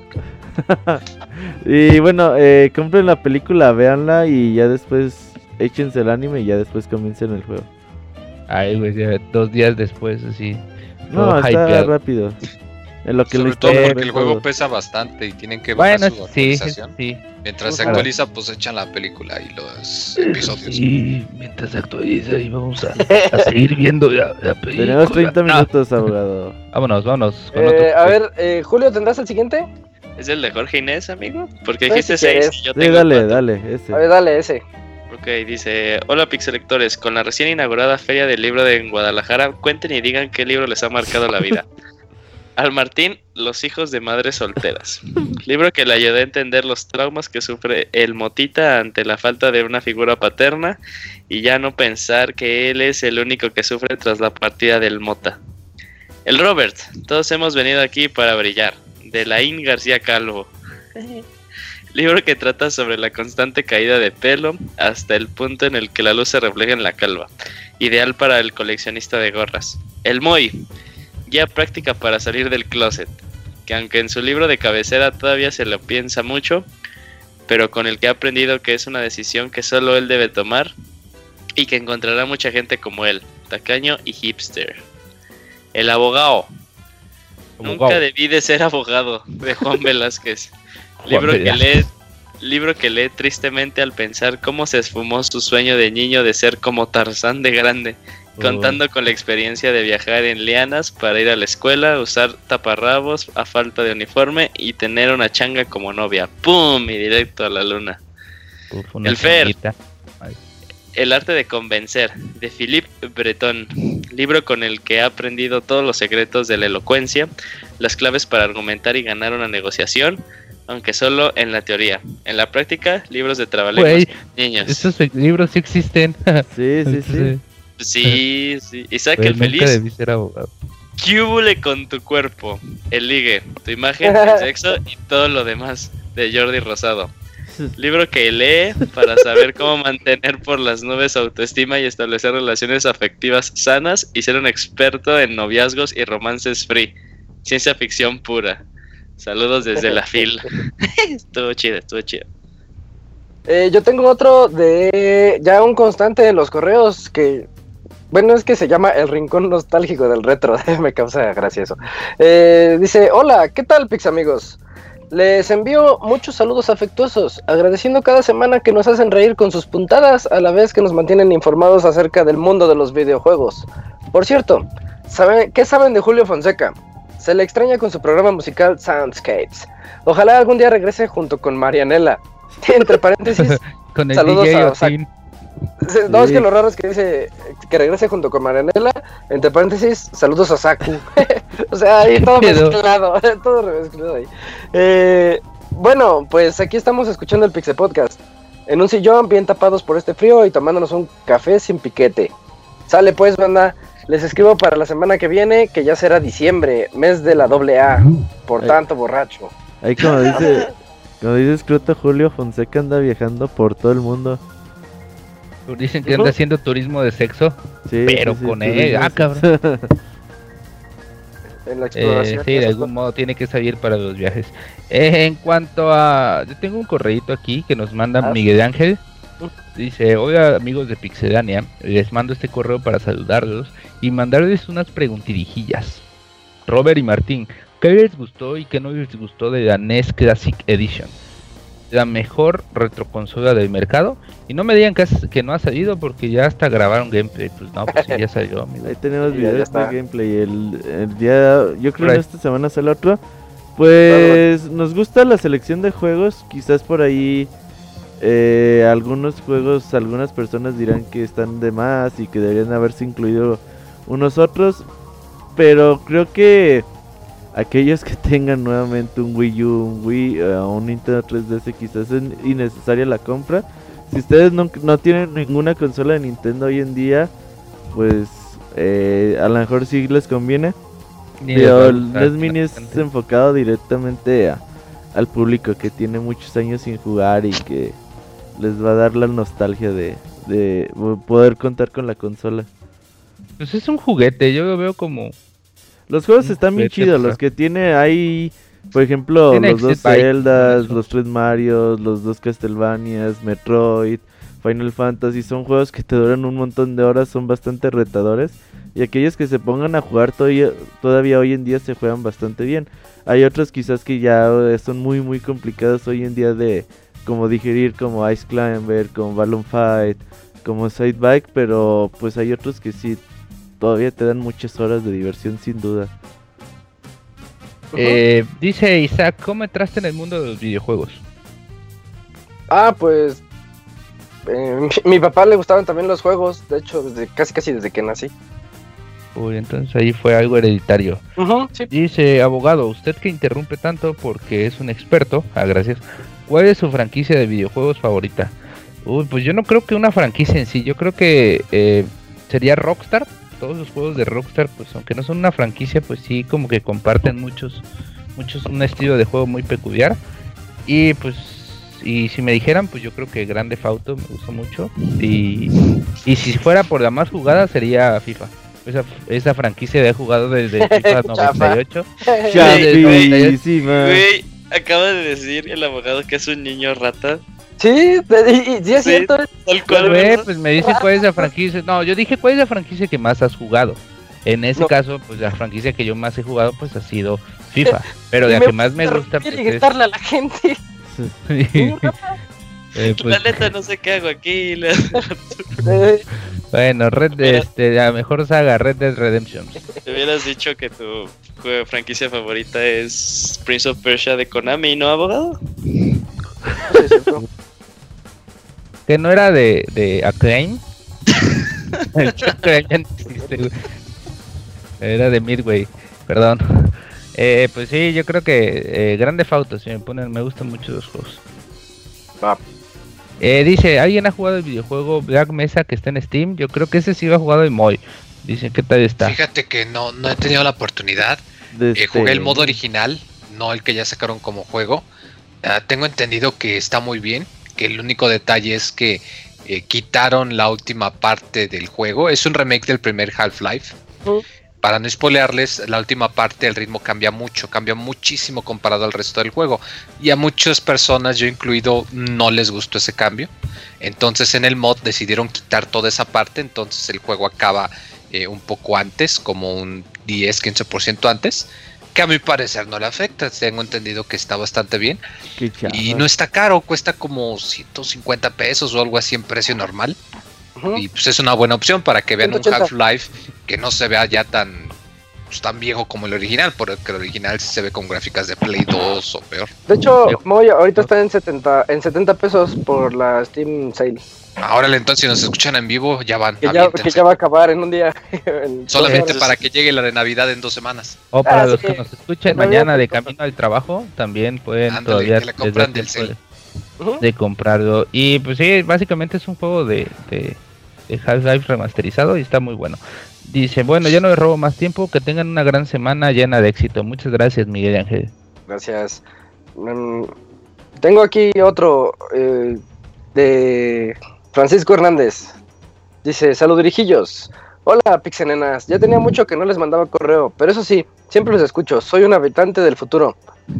Primero que nada, gracias por decirnos las ofertas en Amazon México. He agarrado muchas promos, pero me han dejado casi en la ruina. De todas maneras, se les agradece el esfuerzo de agruparlas e informarnos. Nos manda ahí un besito como muy, muy hot. Dice, ando entre comprarme el Final Fantasy XV o Forza Horizon 3, pero nomás no me puedo decidir. No soy Uy, mucho de juegos clavados de autos.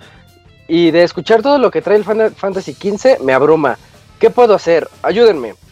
Me despido y les mando sus besos con Ah, cabrón, pero ¿cómo, Atentamente el señor Gerte. ¿Cómo los está su dos, pregunta? los dos. ¿Cómo está su pregunta esa de que no me gustan los juegos de carrera Es que- ni los RPGs?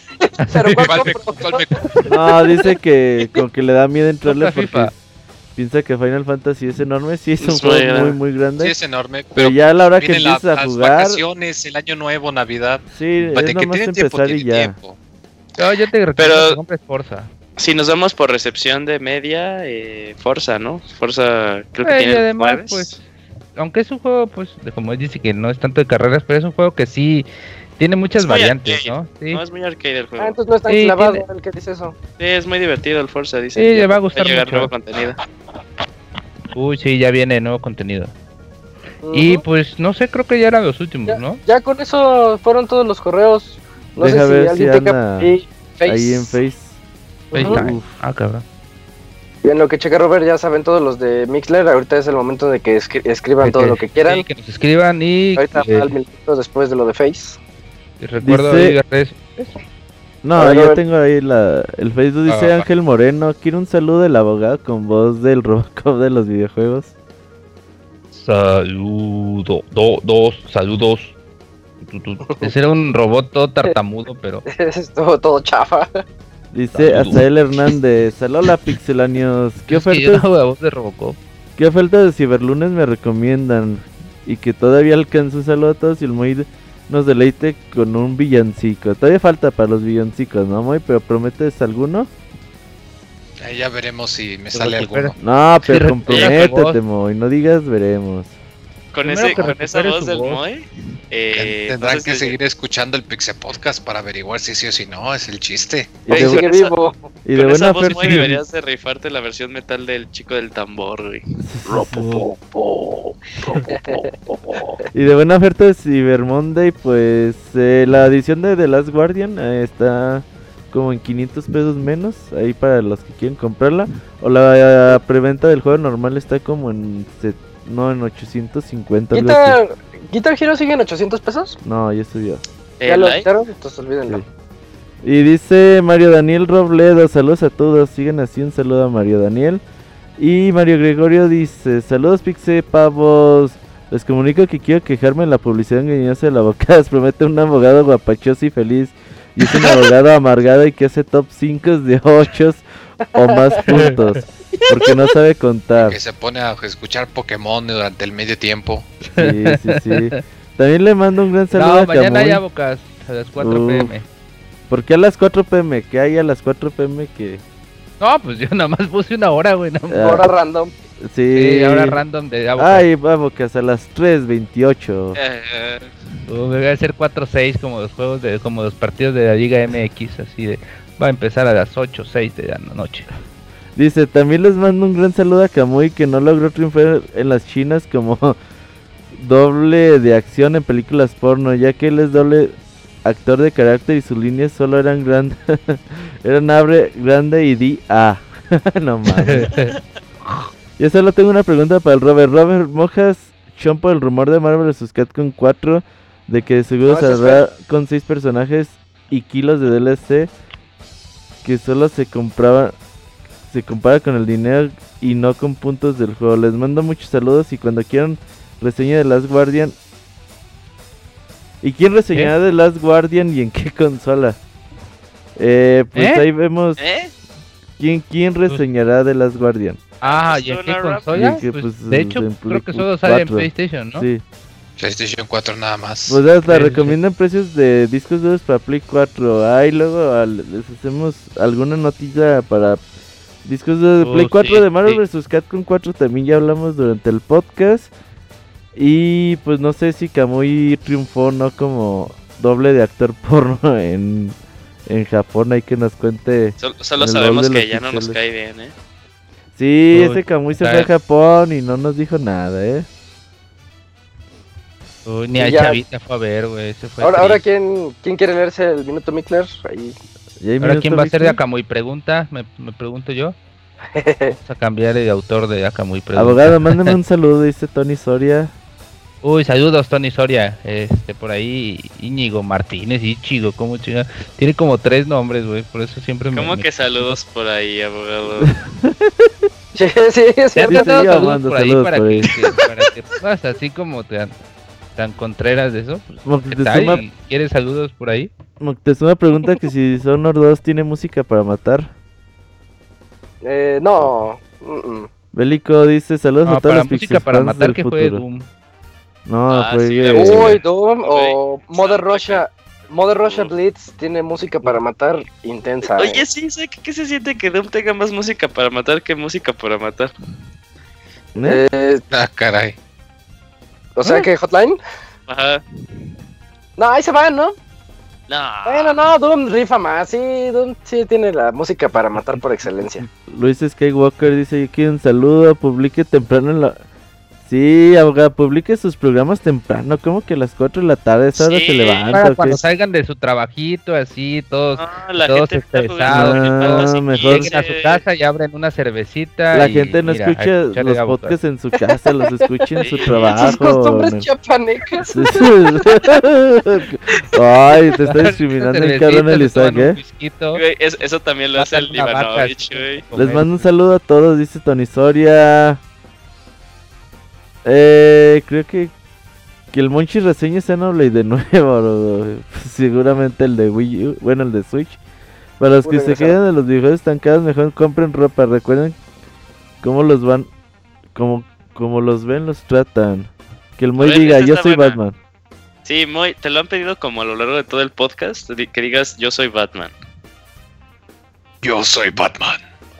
Este Batman es como el de Return of the Dark Knight, güey, ya con 80 años, güey. Exacto, que recomiendas música de juegos para ir al baño. Bueno, Ah, juegos que tienen música para ir al baño. Eso está complicado. No, no sabría decirles. ¿No? Uy, Pues cualquier juego, Te ¿no? queda, te queda, te queda de tarea como- para la próxima semana. Mm, Bueno, Abogado Valtino publicar el abocás cuando sale Final Fantasy XV. Sí, abogado, no Eh, mames. hecho, Estoy saboteando a Konami. a Ya. Quisiera ya. que hablaran de la edición de colección de Resident Evil 7. Estoy interesado en, con- en Bueno. comprarla. Ya hablamos de ella en el programa. sí, Si es un poquito tarda, checar. eh, recomiendo que descargues el podcast. Pero por ahora todavía no hay tienda en México que la anuncie. Si hay actualización, pues se las vamos a conocer. 180 Un saludo del dólares. Pixel DJ con peste negra, ese no sé quién sea. Vas, El Moy. Para cuando no haya, no sepamos quién es, vas, Moy. Moy, que si vas a comprar medicina para tu garganta vas a esperar una oferta. Hace Híjoles, que- depende qué que tan malo es el dolor de garganta. Que güey. deja todo a sus, a sus plaquetas y a sus pinches este sistema de defensa de su cuerpo. Eh, Confíen en medicina. está bien, así se curan los machos. Eh, Eh.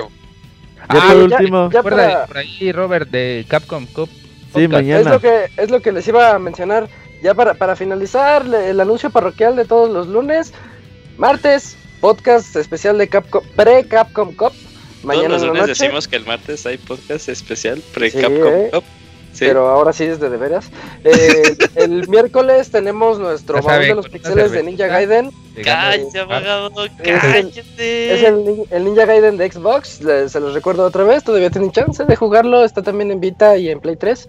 Eh, el jueves se pospone o se cancela nuestro torneo de esta semana porque va a ser el.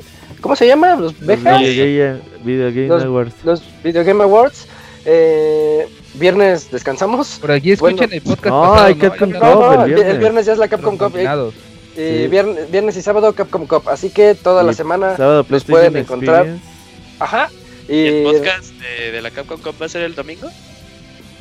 No, No. sí, No Robert, va a haber. Eso ya está por para confirmar, ¿no? La próxima semana yo creo el martes también, pero les Ya les diremos.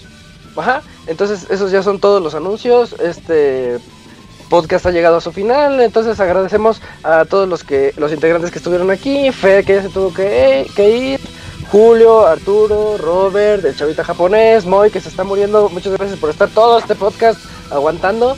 Eh, pues esto ya fue el podcast número 292 de Pixelania. Muchas gracias a todos.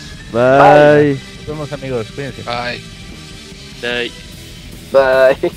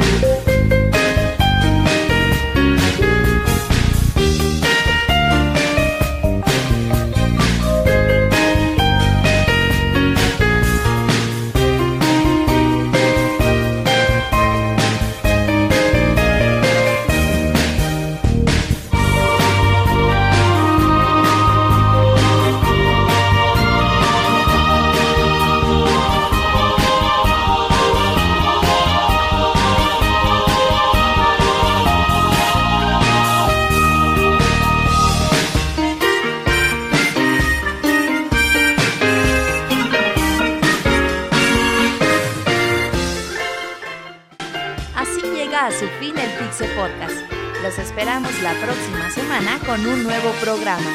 Búsquenos en iTunes como Pixelania y descarguen este podcast. Muchas gracias y hasta la próxima.